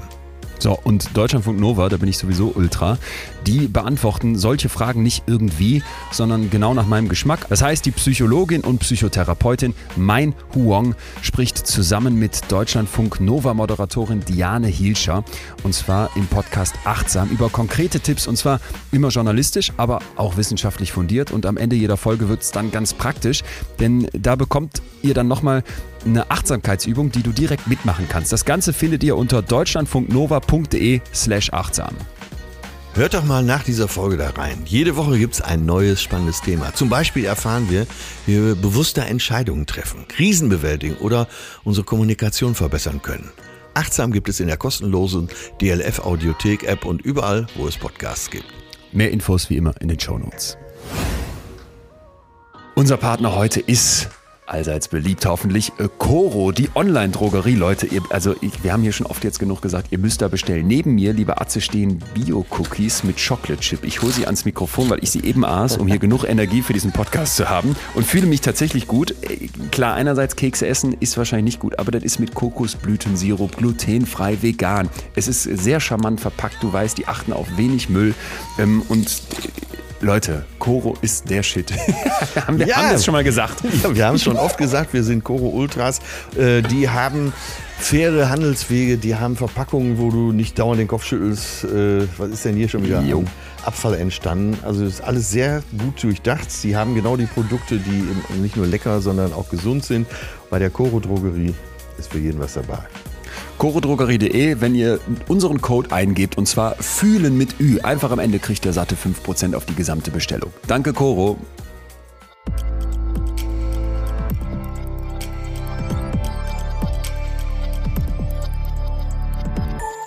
Kannst du uns mal mit in diesen Weg dahin nehmen? Also du hast gerade eben gesagt, du warst so schüchtern als Kind und dann hast du diese unglaubliche traumatische Erfahrung ja auch gemacht. Wie sieht dein Weg aus danach dann? Also danach der Weg war erstmal schwierig, weil man nicht so begreifen konnte, was jetzt gerade los ist. Weil im Endeffekt ist genau das eingetreten, was ich nicht wollte. Wir mussten umziehen, meine Freunde waren nicht mehr da. Meine Katze habe ich nicht abgegeben, die habe ich behalten dürfen. Ähm, aber genau begreifen konnte ich es erst ab dem Zeitpunkt, wo schon eigentlich alles vorbei war. Also die die Verhandlung war vorbei. Ähm, wir, wir, wir saßen nach der Verhandlung in, in, einem, in einer Bäckerei, haben, haben Kuchen gegessen, alle haben sich gefreut. Und klar, für mich war das auch ein aufregender Tag, ähm, ohne Frage. Musstest du aussagen vor Gericht dann auch? Ähm, nee, ich hatte, also ich hatte einen Zeugenschutz. Ich war im Gericht selber. Ich war in einem separaten Raum, da wurde ich geschützt. Und hätte es jetzt, wäre es jetzt zu irgendwas gekommen, hätte ich aussagen müssen. Aber er hat alles halt gestanden. Oh, zum Glück. Und gab es ein Urteil? Ja. Ähm, der hat ein bisschen, also drei, dreieinhalb Jahre, drei, zwei, drei Jahre und zwei Monate irgendwie bekommen, die er auch abgesessen hat. Ja, und dann war er wieder frei. Fandst du das gerecht? Nein, also das, das Problem ist, sowas kann man nicht gerecht bestrafen, weil Ja. ähm, also selbst wenn er jetzt nach deutschem Recht lebenslang oder auch von mir aus nach amerikanischem Recht lebenslang ins Gefängnis gesteckt wird, man mir, mir, mir bringt's die Zeit nicht wieder. Ne? Und das ist halt auch etwas erst, was ich durch so einen Prozess gelernt habe, dass man Menschen nicht mit mit mit Strafen bestrafen kann sozusagen. Ähm, vor allem, wenn man nicht sich so Verhältnismäßigkeiten anguckt, wenn, also wenn man jetzt jemanden nimmt, der Steuer, Steuern hinterzieht in Deutschland, da brauchen wir uns, glaube ich, nicht drüber zu unterhalten, dass das ein komisches Verhältnis ist zu jemandem, der halt ähm, missbraucht hat, vergewaltigt hat. Also von gerechter Strafe kann, glaube ich, niemand sprechen, der dem, dem sowas angetan worden ist. Nein. Und, und trotzdem sagst du aber, es war für dich ein erlösender oder ganz wichtiger Moment, dass diese Verhandlung durch war. Ihr saßt zusammen, habt euch gefreut in der Bäckerei und es war, war ein Ja. guter Tag. Ja, es war auf jeden Fall ein guter Tag. Alle waren glücklich. alle waren sehr erleichtert. Ähm, so eine gewisse Spannung, die man ja auch als, als Kind, als Jugendlicher damals ja schon fast äh, merkt, die war auf, von jetzt auf gleich weg. Ich habe meine Oma und meine Opa zum ersten Mal weinen gesehen, vor Glück. Ähm, und auch, glaube ich, vor Erleichterung natürlich. Und es war ein befreiender Tag, weil ab dem, ab dem Tag hat sich nicht mehr nur darum gedreht. Es war nicht nur, auch noch zwei Wochen, noch ein Monat bis zur Verhandlung, noch dann und dann, sondern es war einfach, ich konnte ab jetzt mein neues Leben wirklich anfangen und ähm, musste auf nichts mehr warten. Großartig. Und war das so ein Gefühl von Freiheit für dich? Ja, also wenn man was von Freiheit besprechen möchte, dann, dann war das, glaube ich, echt so ähm, für mein damaliges Alter ein Riesengefühl, was man auch, glaube ich, gar nicht zuordnen konnte so richtig. Ja. Du, du sagst es auch gerade mit einem mit einem riesigen Strahlen im Gesicht. Ich frage mich jetzt gerade mit mit dieser Erfahrung im Gepäck. Mit, mit, du bist ja ungefähr zwölf jetzt in diesem Moment. Wie gehst du jetzt damit weiter um und sagst dann, okay, das Strahlen ist jetzt dieser glückliche Moment, die Freiheit gerade. Reicht das oder musst du diese traumatische Erfahrung für dich noch weiter verarbeiten? Kommt eine Therapie zum Beispiel? Mein zwölfjähriges Ich steht gerade vor, vor einem Punkt, in dem es zum einen total glücklich ist, weil wir ja gerade aus diesem Gerichtssaal raus sind. Und zum anderen hört, hört man aber im nächsten Moment direkt, ja, ähm, du bekommst jetzt Schmerzensgeld, was man als Kind auch nicht zuordnen kann. Du musst aber auch zur Therapie gehen. Ja, und meine Therapie sah damals so aus, dass meine Mutter mich hingefahren hat und ich da saß und mit meiner Therapeutin Spiele gespielt habe. Sie hat mich am Anfang versucht, fünf Minuten auszuquetschen, wie es mir geht, so ein bisschen. Also, ah, wie geht's dir? Wie läuft die Schule? Und in meinem kindlichen Kopf habe ich das gar nicht verstanden. Warum muss ich jetzt eine Stunde lang meines Tages mittendrin verschwenden, um da mit einer Frau, die ich gar nicht so cool finde, Spiele zu spielen? Das kann ich natürlich auch mit meinen Freundinnen machen oder so, und dann ist das halt natürlich viel angenehmer, weil dann muss ich nicht mit dem Bus irgendwo hin oder meine Mutter muss mich nicht irgendwo hinfahren. Das ist ja total doof. Die Therapie an sich weiß ich nicht, ob mir die was gebracht hat. Ich glaube, da ähm, fragt man lieber einen Psychologen, Therapeuten, wie derjenige das dann als Erwachsener sieht, der das auch irgendwo gelernt hat. Aber was mir am, im Endeffekt beige also viel gebracht hat, ist, dass wir in, in Kur waren. Mit meiner Mama war ich in Kur und wir waren in Urlaub. Einmal danach an der, an der Nordsee, an der Ostsee war das irgendwo. Und ähm, ich glaube einfach die Zeit halt da Wunden. Da, da kommt der Spruch, die Zeit halt alle Wunden so ein bisschen hervor. Und das fühlst du jetzt auch so? Ja, also ich glaube, das ist ein Thema, ähm, womit ich als Person sehr gut umgehen kann. Das ist, hat ja natürlich nicht jeder so, der sowas erlebt hat. Ähm, ich behaupte das von mir einfach, dass ich damit sehr, sehr gut klarkomme. Ähm, mein damaliges Problem waren oft Schlafstörungen, Albträume und so Krampfanfälle. Aber ich bin gut durch die Zeit gekommen und mit jedem Tag, der auch heute noch vergeht, äh, geht's mir immer besser und besser. Großartig. Was ist, was ist, wenn du jetzt sagst, zurückblickend, das Schlimmste, was irgendwie hängen bleibt? Macht das zum Beispiel was mit der eigenen Sexualität, so eine Erfahrung? Bei mir persönlich, jein. Also ich, ich lasse mich jetzt nicht einfach gerne von Leuten, die ich nicht mag oder die mir einfach sehr unsympathisch sind, mag ich das nicht, wenn man auf engen Körperkontakt kommt oder ja. nebeneinander sitzt mhm. oder sich umarmt. Ähm, das kann aber natürlich auch bei anderen Leuten einfach eine, Grundcharaktereigenschaft, eine Grundcharaktereigenschaft sein.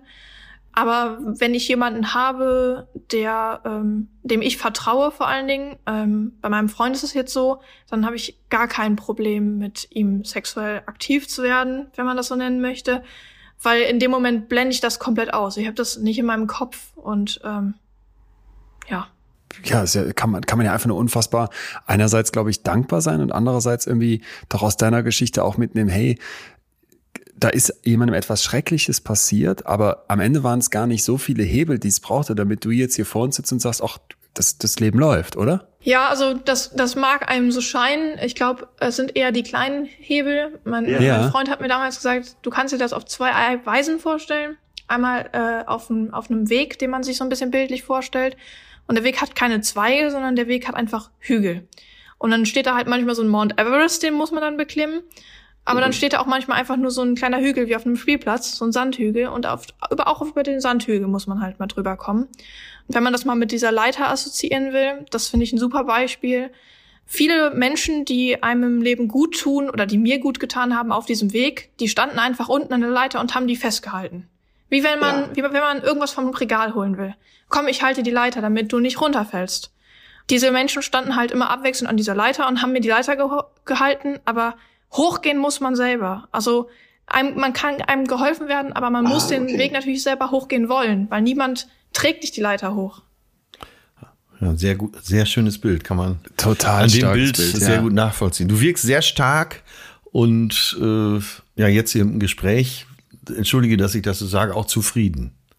Ja, also ich bin wirklich zufrieden, wie mein Leben aktuell läuft, auf jeden Fall. Wie, wie ich auch darüber hinweggekommen bin, dass ich auch super viele, super viel Feedback von meinen Freunden bekommen habe, dass ich ihnen, ihnen so ein bisschen Stärke gebe, also wie stark ein Mensch sein kann. Ich selber sehe das gar nicht so. Ich glaube, das ist oftmals so, wenn man über Dinge hinwegkommt, dass man sich selber als nicht als stark einstufen kann, obwohl andere das halt unglaublich stark finden. Ähm, aber am, wenn, am Ende des Weges ist es ja eigentlich immer nur wichtig, dass man selber glücklich ist mit dem, was gerade passiert. Auf anderes guckt man ja am Ende gar nicht mehr zurück. Jenny, wir reden hier heute über sexualisierte Gewalt und Missbrauch. Was ist deine Botschaft dazu an die Welt? Meine Botschaft dazu an die Welt ist zum einen, dass man sich nicht unterkriegen lassen soll und wenn man, wenn einem sowas passiert, egal ob es im erstmal im zweiten Einverständnis ist, also selbst wenn man, wenn man mit seinem Freund, mit seinem Partner zusammenliegt und sexuell aktiv wird und einem dann unwohl wird, du darfst immer sagen Nein. Und trau dich, trau dich Nein zu sagen. Niemand hat das Recht, etwas gegen deinen Willen zu tun, ob das dann wirklich sexuell ist oder auf irgendeine andere Weise. Da- Das ist einfach so. Und wenn es doch passiert ist, dann hab den Mut, dich dagegen zu wehren, weil es gibt immer Leute, die, die dich dafür verurteilen, die sagen, nee, die Jenny, die sitzt hier sehr stark und die weint nicht, deswegen kann ihr das nicht passiert sein. Aber es gibt auch viel mehr Menschen, die einfach an der nächsten Ecke stehen, hinter dir und sagen, die Jenny, die, die hat das geschafft. Ich glaube ihr das. Und genauso stehen hinter anderen Leuten, denen sowas passiert, die noch ganz am Anfang stehen, stehen Polizisten, stehen Anwälte, stehen Familienmitglieder, stehen Freunde, die sagen, wir stärken dir den Rücken. Wenn dir etwas passiert ist, was du nicht möchtest, dann helfen wir dir da raus. Und die halten dir dann deine Leiter. Hammer, wirklich Hammer. Ja. Ja, das ist beeindruckend, äh, wie klar du mit dir bist, wie klar du das schilderst. Äh, Ich glaube, du hast hier zu dem, was wir besprechen wollen in unserem Podcast, so einen tollen Beitrag geleistet. Ich ziehe den Hut vor dir. Ich auch, ich auch, Jenny. Und, und äh, alle Hüte, die ich sonst noch irgendwann mal anhaben werde, weil ich auch wirklich großen Respekt vor dem, vor dem Mut habe, dass du deine Geschichte so öffentlich erzählst, weil ich mir auch vorstellen kann, dass das gerne auch nochmal mit irgendwelchen Stigmatisierungen oder sowas einhergehen kann und dass du das hier so klar sagst und uns allen irgendwie auch diesen Mut mitgibst, dass du das so teilst. Dafür wirklich vielen, vielen Dank. Danke von Herzen. Hm. Weiter alles Gute, Jenny. Ja, auch von mir, Jenny. Ciao, tschüss. Tschüss.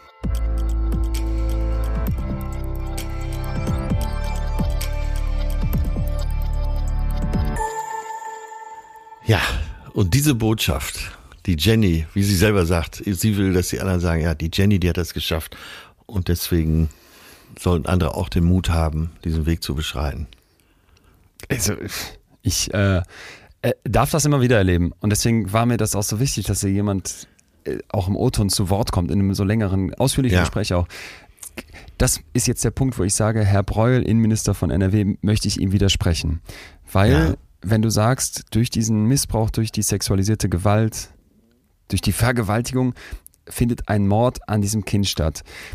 Das geht mir deswegen zu weit, weil ein Mord ist absolut. Das ist final und das, da gibt es Hier keinen geht es um die. Begrifflichkeit. Also du willst ja schon so vehement auch dargestellt haben, aber die Begrifflichkeit Mord, äh, dieses Ende, das stört dich. Nein, ich, ich möchte, deswegen gut, dass du es eben auch nochmal so klar gesagt hast, einem Kind sowas anzutun, ist das Grauenhaftste, das Schrecklichste, das Verachtungswürdigste, was, was es gibt. Aber wenn man dann mit diesen Kindern und eben ich eben mit späteren Erwachsenen dann spricht, dann merkst du, die sterben nicht. Das macht die Ja. fertig. Das sind tiefe, tiefe psychische Wunden. Die tragen ein riesengroßes Paket durch ihr Leben. Aber ich erinnere mich an Michael Reh. Der, der, das war einer der ersten Gesprächspartner, die ich bei In extremen Köpfen hatte. Der saß vor Ja. mir, äh, ein gestandener Mann, und, und fängt an zu weinen. Obwohl das Jahrzehnte her ist, dass seine Tante, eine, eine direkte Vertrauensperson, ihn sexuell immer und immer wieder missbraucht hat. Ja. Und ja. dann, dann merkte ich diesen Schmerz nach wie vor. Aber der saß auch vor mir und erzählte mit strahlenden Augen von seinem unglaublich erfolgreichen Job als Fotografen. Der erzählte, wie der das geschafft hat, sich zurück ins Leben zu kämpfen. Der hat mir Ja. erzählt, wie, wie der heute damit umgehen kann, dass es da dieses, dass es da Gespräche gab, Austausch gab und einfach, wo ich das Gefühl hatte, dem jetzt zu sagen, du bist da damals gestorben und tot, das, das, das finde ich, ist, ist nicht, trifft es nicht genau. Eine andere Person, Tamika Campbell, die habe ich letztens für besser so gesprochen, die ist in der Sekte als Kind immer und immer wieder zu sexuellen Handlungen gezwungen worden.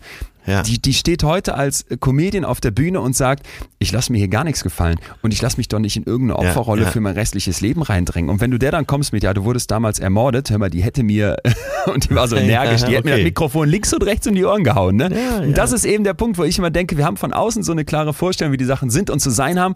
Wenn man den Leuten dann zuhört, ist es oft so anders. Und, und das mag ich so daran, wenn man, wenn, man, wenn man sich die Mühe macht, bei so einem Thema nicht wegzuhören, sondern sagt, ich setze mich hin und höre dir zu. Aber das war ja das, was wir heute äh, hinkriegen mussten oder müssen. Dass man äh, einerseits eine Hoffnung auch transportiert und andererseits Ja. ganz klar macht, wie grausam das ist. Was das für ein Abgrund ist. Ja. Ja. Und ich würde gerne, weil wir das gesagt haben, dass wir das auch immer wieder hier einfließen lassen, eben hatten wir es schon zum Teil, nochmal auf die Täter eingehen. Denn es gibt Ja. jetzt nicht den einen typischen Sexualstraftäter. Wir haben eben schon gesagt, die Motive dafür können so unterschiedlich sein. Und Ja. es gab eine Untersuchung, ich suche ja immer nach Tätern, aber ich, ich, ich komme bisher nicht dran. Deswegen, Ja. falls mal jemand mit mir sprechen möchte, jederzeit. Aber es gibt eben äh, eine Untersuchung, wo mal so die Aussagen von ehemaligen Tätern aufgenommen wurden, die sich mittlerweile in Therapie begeben haben. Und die sagen Folgendes. Um das zu machen, um das zu schaffen, sichere dir die Achtung und Unterstützung deiner Umgebung. Übernimm also wichtige Schlüsselpositionen. Das heißt, Ja. du machst dich als Täter erstmal unentbehrlich. Dann entlaste deine Kolleginnen und Kollegen, indem du irgendwie deine Mitarbeit anbietest, wo du gebraucht wirst, ne? übernimmst irgendwelche lästigen Aufgaben und machst dich dadurch beliebt. Und jetzt schaffst du ab diesem Moment Gelegenheiten, mit Kindern alleine sein zu können. Und dann wählst du Kinder aus, die emotional bedürftig sind. Und jetzt kann man vielleicht bis hierhin denken, oha, das klingt so nach dem, nach dem Kindergärtner. Wir haben ja eben gehört, das ist, das ist, das ist viel zu kurz gegriffen. Das betrifft ein riesiges Feld an Ja. potenziellen Tätern. Und dann, wenn die Kinder, geht's weiter und jetzt wird's ganz schrecklich, wenn die Kinder auf dich reagieren, fange an, sie zu berühren, anfangs möglichst unverfänglich. Und jetzt geht's weiter, wenn der Missbrauch geschehen ist, rechtfertige ihn vor dem Kind. Bagatellisiere, appelliere, entschuldige, werte ab, schmeichle, belohne, drohe. Wenn man das so aufzählt, dann denkst du, boah, was da alles zugehört. Und jetzt könnte man vielleicht denken, äh, Atze Leonard können die doch hier nicht so öffentlich erzählen, denn jetzt wissen Ja, die Täter ja, ja, genau, genau. ja genau, was zu tun ist. Und das ist wieder so ein Punkt. Die Täter wissen das automatisch.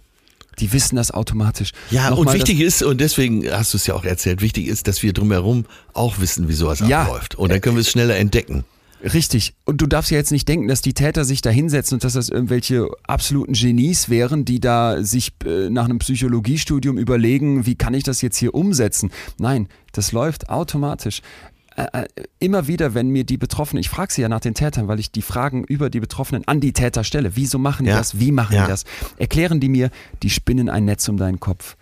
Ja. So wie bei Jenny eben ein Netz aus Scham, ein Netz aus Abhängigkeiten, ein Netz aus du darfst nichts sagen, ein Netz aus das war deine Schuld und, Ja, und auch Relativierung. und Relativierung und merken so schnell, das funktioniert. Das funktioniert. ja. Und dafür sind die nicht besonders schlau oder irgendwie ausgebildet, sondern das scheint ein Mensch unglaublich schnell zu wittern und dann auszunutzen. Und deswegen finde ich, dass wir darüber aufklären müssen, wie das gemacht wird. Ja. Ja. Hui. Ja, eine wichtige Folge heute, ganz klar. Sehr, sehr Ich wichtig. hoffe es. Lass uns das ähm, ganz zum Schluss hier vielleicht noch einmal klären, was man tun kann. Was kann ich als, als betroffene Person machen? Jenny hat uns eine klare Botschaft mitgegeben. Sprechen, sich öffnen, ne? Mit einer ja. Vertrauensperson reden. Du bist skeptisch? Ähm, ja, ich gebe nur zu bedenken, dass äh, Jenny das ja so gut geschildert hat und das mir kommt das so ein bisschen, ähm, verstehe mich jetzt nicht falsch, so ein bisschen übergriffig vor, wenn wir jetzt auch noch mal sagen. Ah, okay. Nee, okay. Ja. ne, gut. warum lassen wir das nicht für sich stehen? Dürfen wir so gerne, das ist eine gute Idee. Darf ich nur Ja. einen Link, also eine Webseite reingeben, die mich äh, Ja, unglaublich bitte, bitte. abgeholt hat? Ich glaube, das ist dann wir besser, die- weil, weil sonst kommen wir besser. so als Hast. Erklärbären daher. Ne? die, ja. die wir da nicht sein können. Ähm, Nee. Stärker als Gewalt.de. Ja, also stärker minus als minus Gewalt.de packen wir nochmal in den Podcast, in die, in die Podcast-Description. Das ist eine Seite, die mich deswegen unglaublich begeistert hat, weil sie nicht nur ganz konkrete Handlungstipps für Betroffene hat, auch in der Situation, was machst du, auch als Umfeld, was kann ich tun, wenn eine Freundin zu mir kommt und sowas erzählt, sondern auch für Leute, die Gewalt ausüben. Da gibt es also eine Ja. extra Hilfesektion für Menschen, die Gewalt ausüben. Und äh, ich fand das ein cooles Angebot, ein leicht zugängliches Angebot. Dann haken wir das hiermit ab. Du hast vollkommen recht. Jennys Worte sind da stärker und wichtiger. Ja. Ja. Ja. Jenny hat's, äh, hat's uns rübergebracht und da gibt's nichts zu verwässern. Äh, dann Atze, dein Resümee zu heute? Ja, es ist der Abgrund, es ist schlimm, aber speziell über Jenny haben wir auch jetzt mal wieder gehört, es gibt Wege daraus. Es gibt Hoffnung. Es gibt Hoffnung. Und das war das, das, das war das Diffizile heute, da das klar zu machen. Ne? Nicht am Ende wird alles gut und diese ganzen Kalendersprüche, Ja, ja. sondern zu sagen, so, es ist absolut abscheulich, aber du überlebst und du kannst einen Weg finden. Und äh, es findet statt, ne? Und Ja. so sehr wir das nicht wahrhaben wollen, so sehr uns das anwidert, abschreckt und verstört, es findet statt. Mitten in unserer Gesellschaft, jeden Tag, immer und immer wieder. Die Wahrscheinlichkeit, dass wir keinen Betroffenen kennen, die geht gegen null. Ja, Also wenn du nicht alleine jeden Tag in deinem Zimmerlein hockst dann, ähm, und einen Bekanntenkreis hast, dann wird es da Betroffene geben. Und ich denke das immer bei den psychischen Störungen, die ja auch ein schambehaftetes Thema sind, wenn Ja. man dann mal spricht, wie viel da plötzlich den, den Finger heben ne? und du denkst, oh krass, ja. das wird hierbei auch so sein. Oh Mann. Ja, dann würde ich doch sagen, nochmal danke Jenny und Ja. danke an all die Leute, die sowieso auch schon mit uns hier gesprochen haben, Kate zum Beispiel und die mit mir sonst den Podcast sprechen. Ich, ich habe da großen Respekt vor, wenn Leute diesen Mut haben, darüber öffentlich sprechen zu können. Finde, das kann man gleichzeitig von niemandem verlangen und trotzdem ist es so wichtig, dass wir als Gesellschaft zuhören. Genau. Danke, Jenny. Und was werden wir uns nächste Woche herauspicken? Ich wollte wollt gerade sagen, so wie man kann in dieses Thema nicht überleiten mit irgendeinem Übergang und man kann auch nicht wirklich rausleiten. Hier würde ich sagen, einfach wieder der Cut. Das Thema ist ist von uns heute in dieser Folge jetzt erstmal besprochen und der Blick Ja. nach vorne. Was haben wir denn auf dem Tapet, mein lieber Freund? Ich habe noch folgende Sachen. Warte mal kurz. Ich habe doch hier, ich bin ja der Streber bei uns im Team und habe ja hier immer einen Produktionsplan liegen.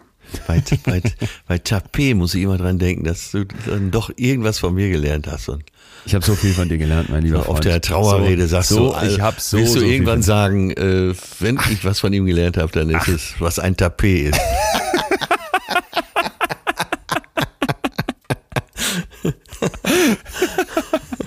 auf der Trauerfeier. Es gibt ein Video, das mir unser lieber gemeinsamer Manager letzte Woche gezeigt hat.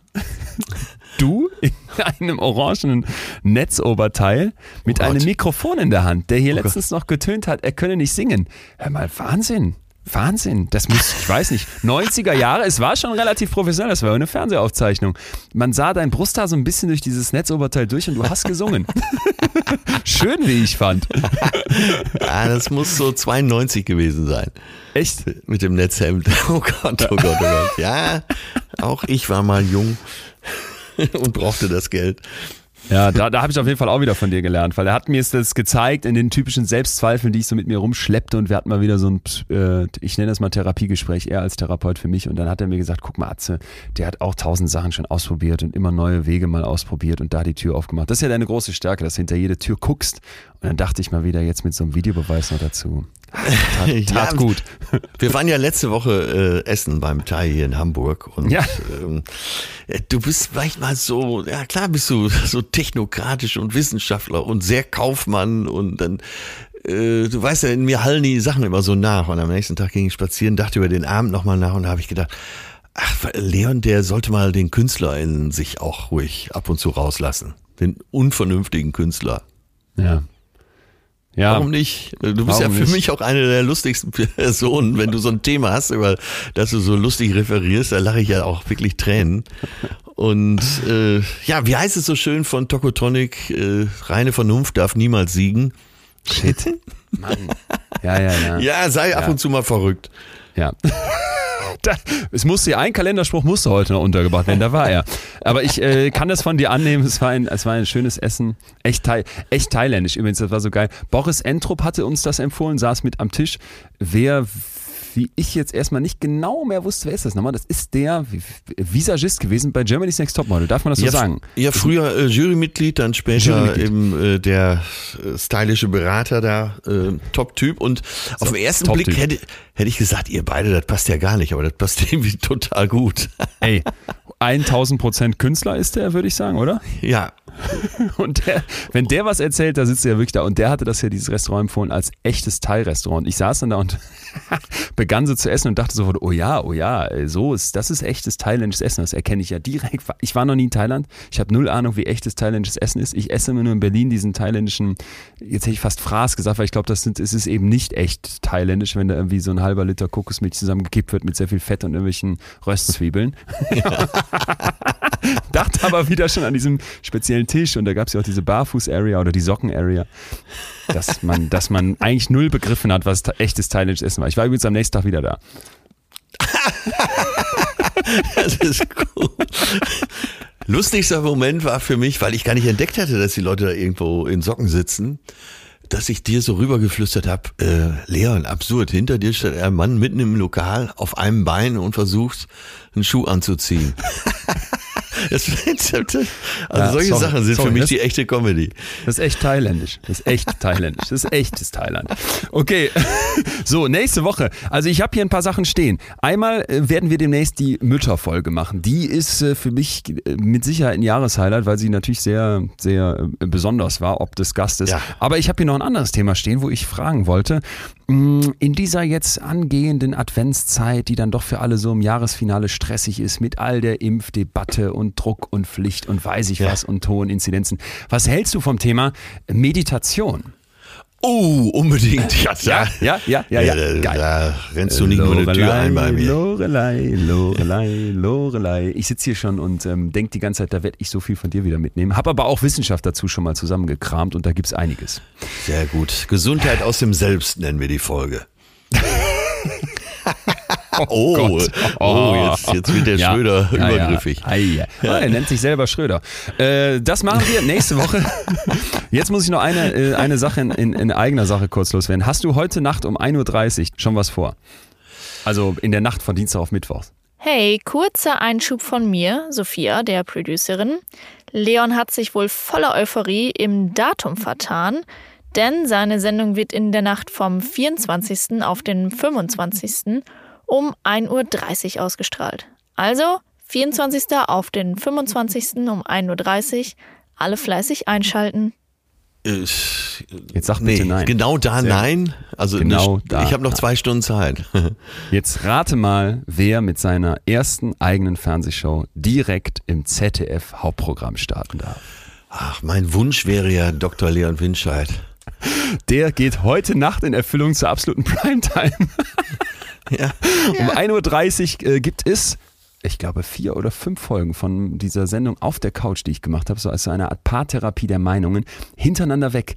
Und das sind sehr kurze, knackige Folgen, so 20 Minütchen. Ich weiß, jetzt hat nicht jeder Nachtszeit, aber es geht echt aus meiner Sicht um spannende Themen und man kann das Ganze auch in der Mediathek gucken. Wollte ich gerade Möchte sagen. ich euch hier ganz, ganz warm ans Herzen, ans Herzen legen, weil da ist viel Hirnschmalz reingeflossen und viel Leidenschaft. Und ich habe Gäste, die, die sich wirklich fetzen. Eine Lieblingsszene war ein, äh, der 17-jährige, jetzt komme ich nicht mehr auf den Namen, ein 17-jähriger junger Mann von Ja. den jungen Liberalen, der Kreisvorsitzende für den Kreis Lippe, der Ja. im Verein Deutsche Sprache ist und gegen eine wiederum auch sehr junge Poetry Slammerin ähm, antritt, äh, wo es ums Gendern geht. Ey, und das war wirklich, das war so ein perfekter Clash. Und als ich dann mit den beiden klären wollte, wie machen wir denn das mit dem Wort Oberbürgermeisterkandidat? Also machen Ja. wir da drei Binnensternchen rein, Oberbürgerinnen, Meisterinnen, Kandidatin. Da ging es echt heiß her. Also wen das interessiert, Psychologie, Paartherapie der Meinung, heute Nacht Wecker stellen. Ich gucke auch mit. Ja, okay, gut. Für die Älteren gibt's dann die Mediathek. Ja. So, damit Feierabend oder nicht? Haben wir noch was Ja. zu klären? Nein, nein, nein, Atze, nein, nein. es war mir ein Fest, mal wieder. Düsteres Thema, aber gutes Gespräch mit dir und Jenny und ähm, Und notwendig. Auf, freu, und notwendig. Ja. Äh, und freue mich auf nächste Woche. Ja, bis dann. Ciao. Tschüss. Cherie. Tschüss, tschüss. Das war Betreutes Fühlen. Der Podcast mit Atze Schröder und Leon Winscheid. Jetzt abonnieren auf Spotify, Deezer, iTunes und überall, wo es Podcasts gibt.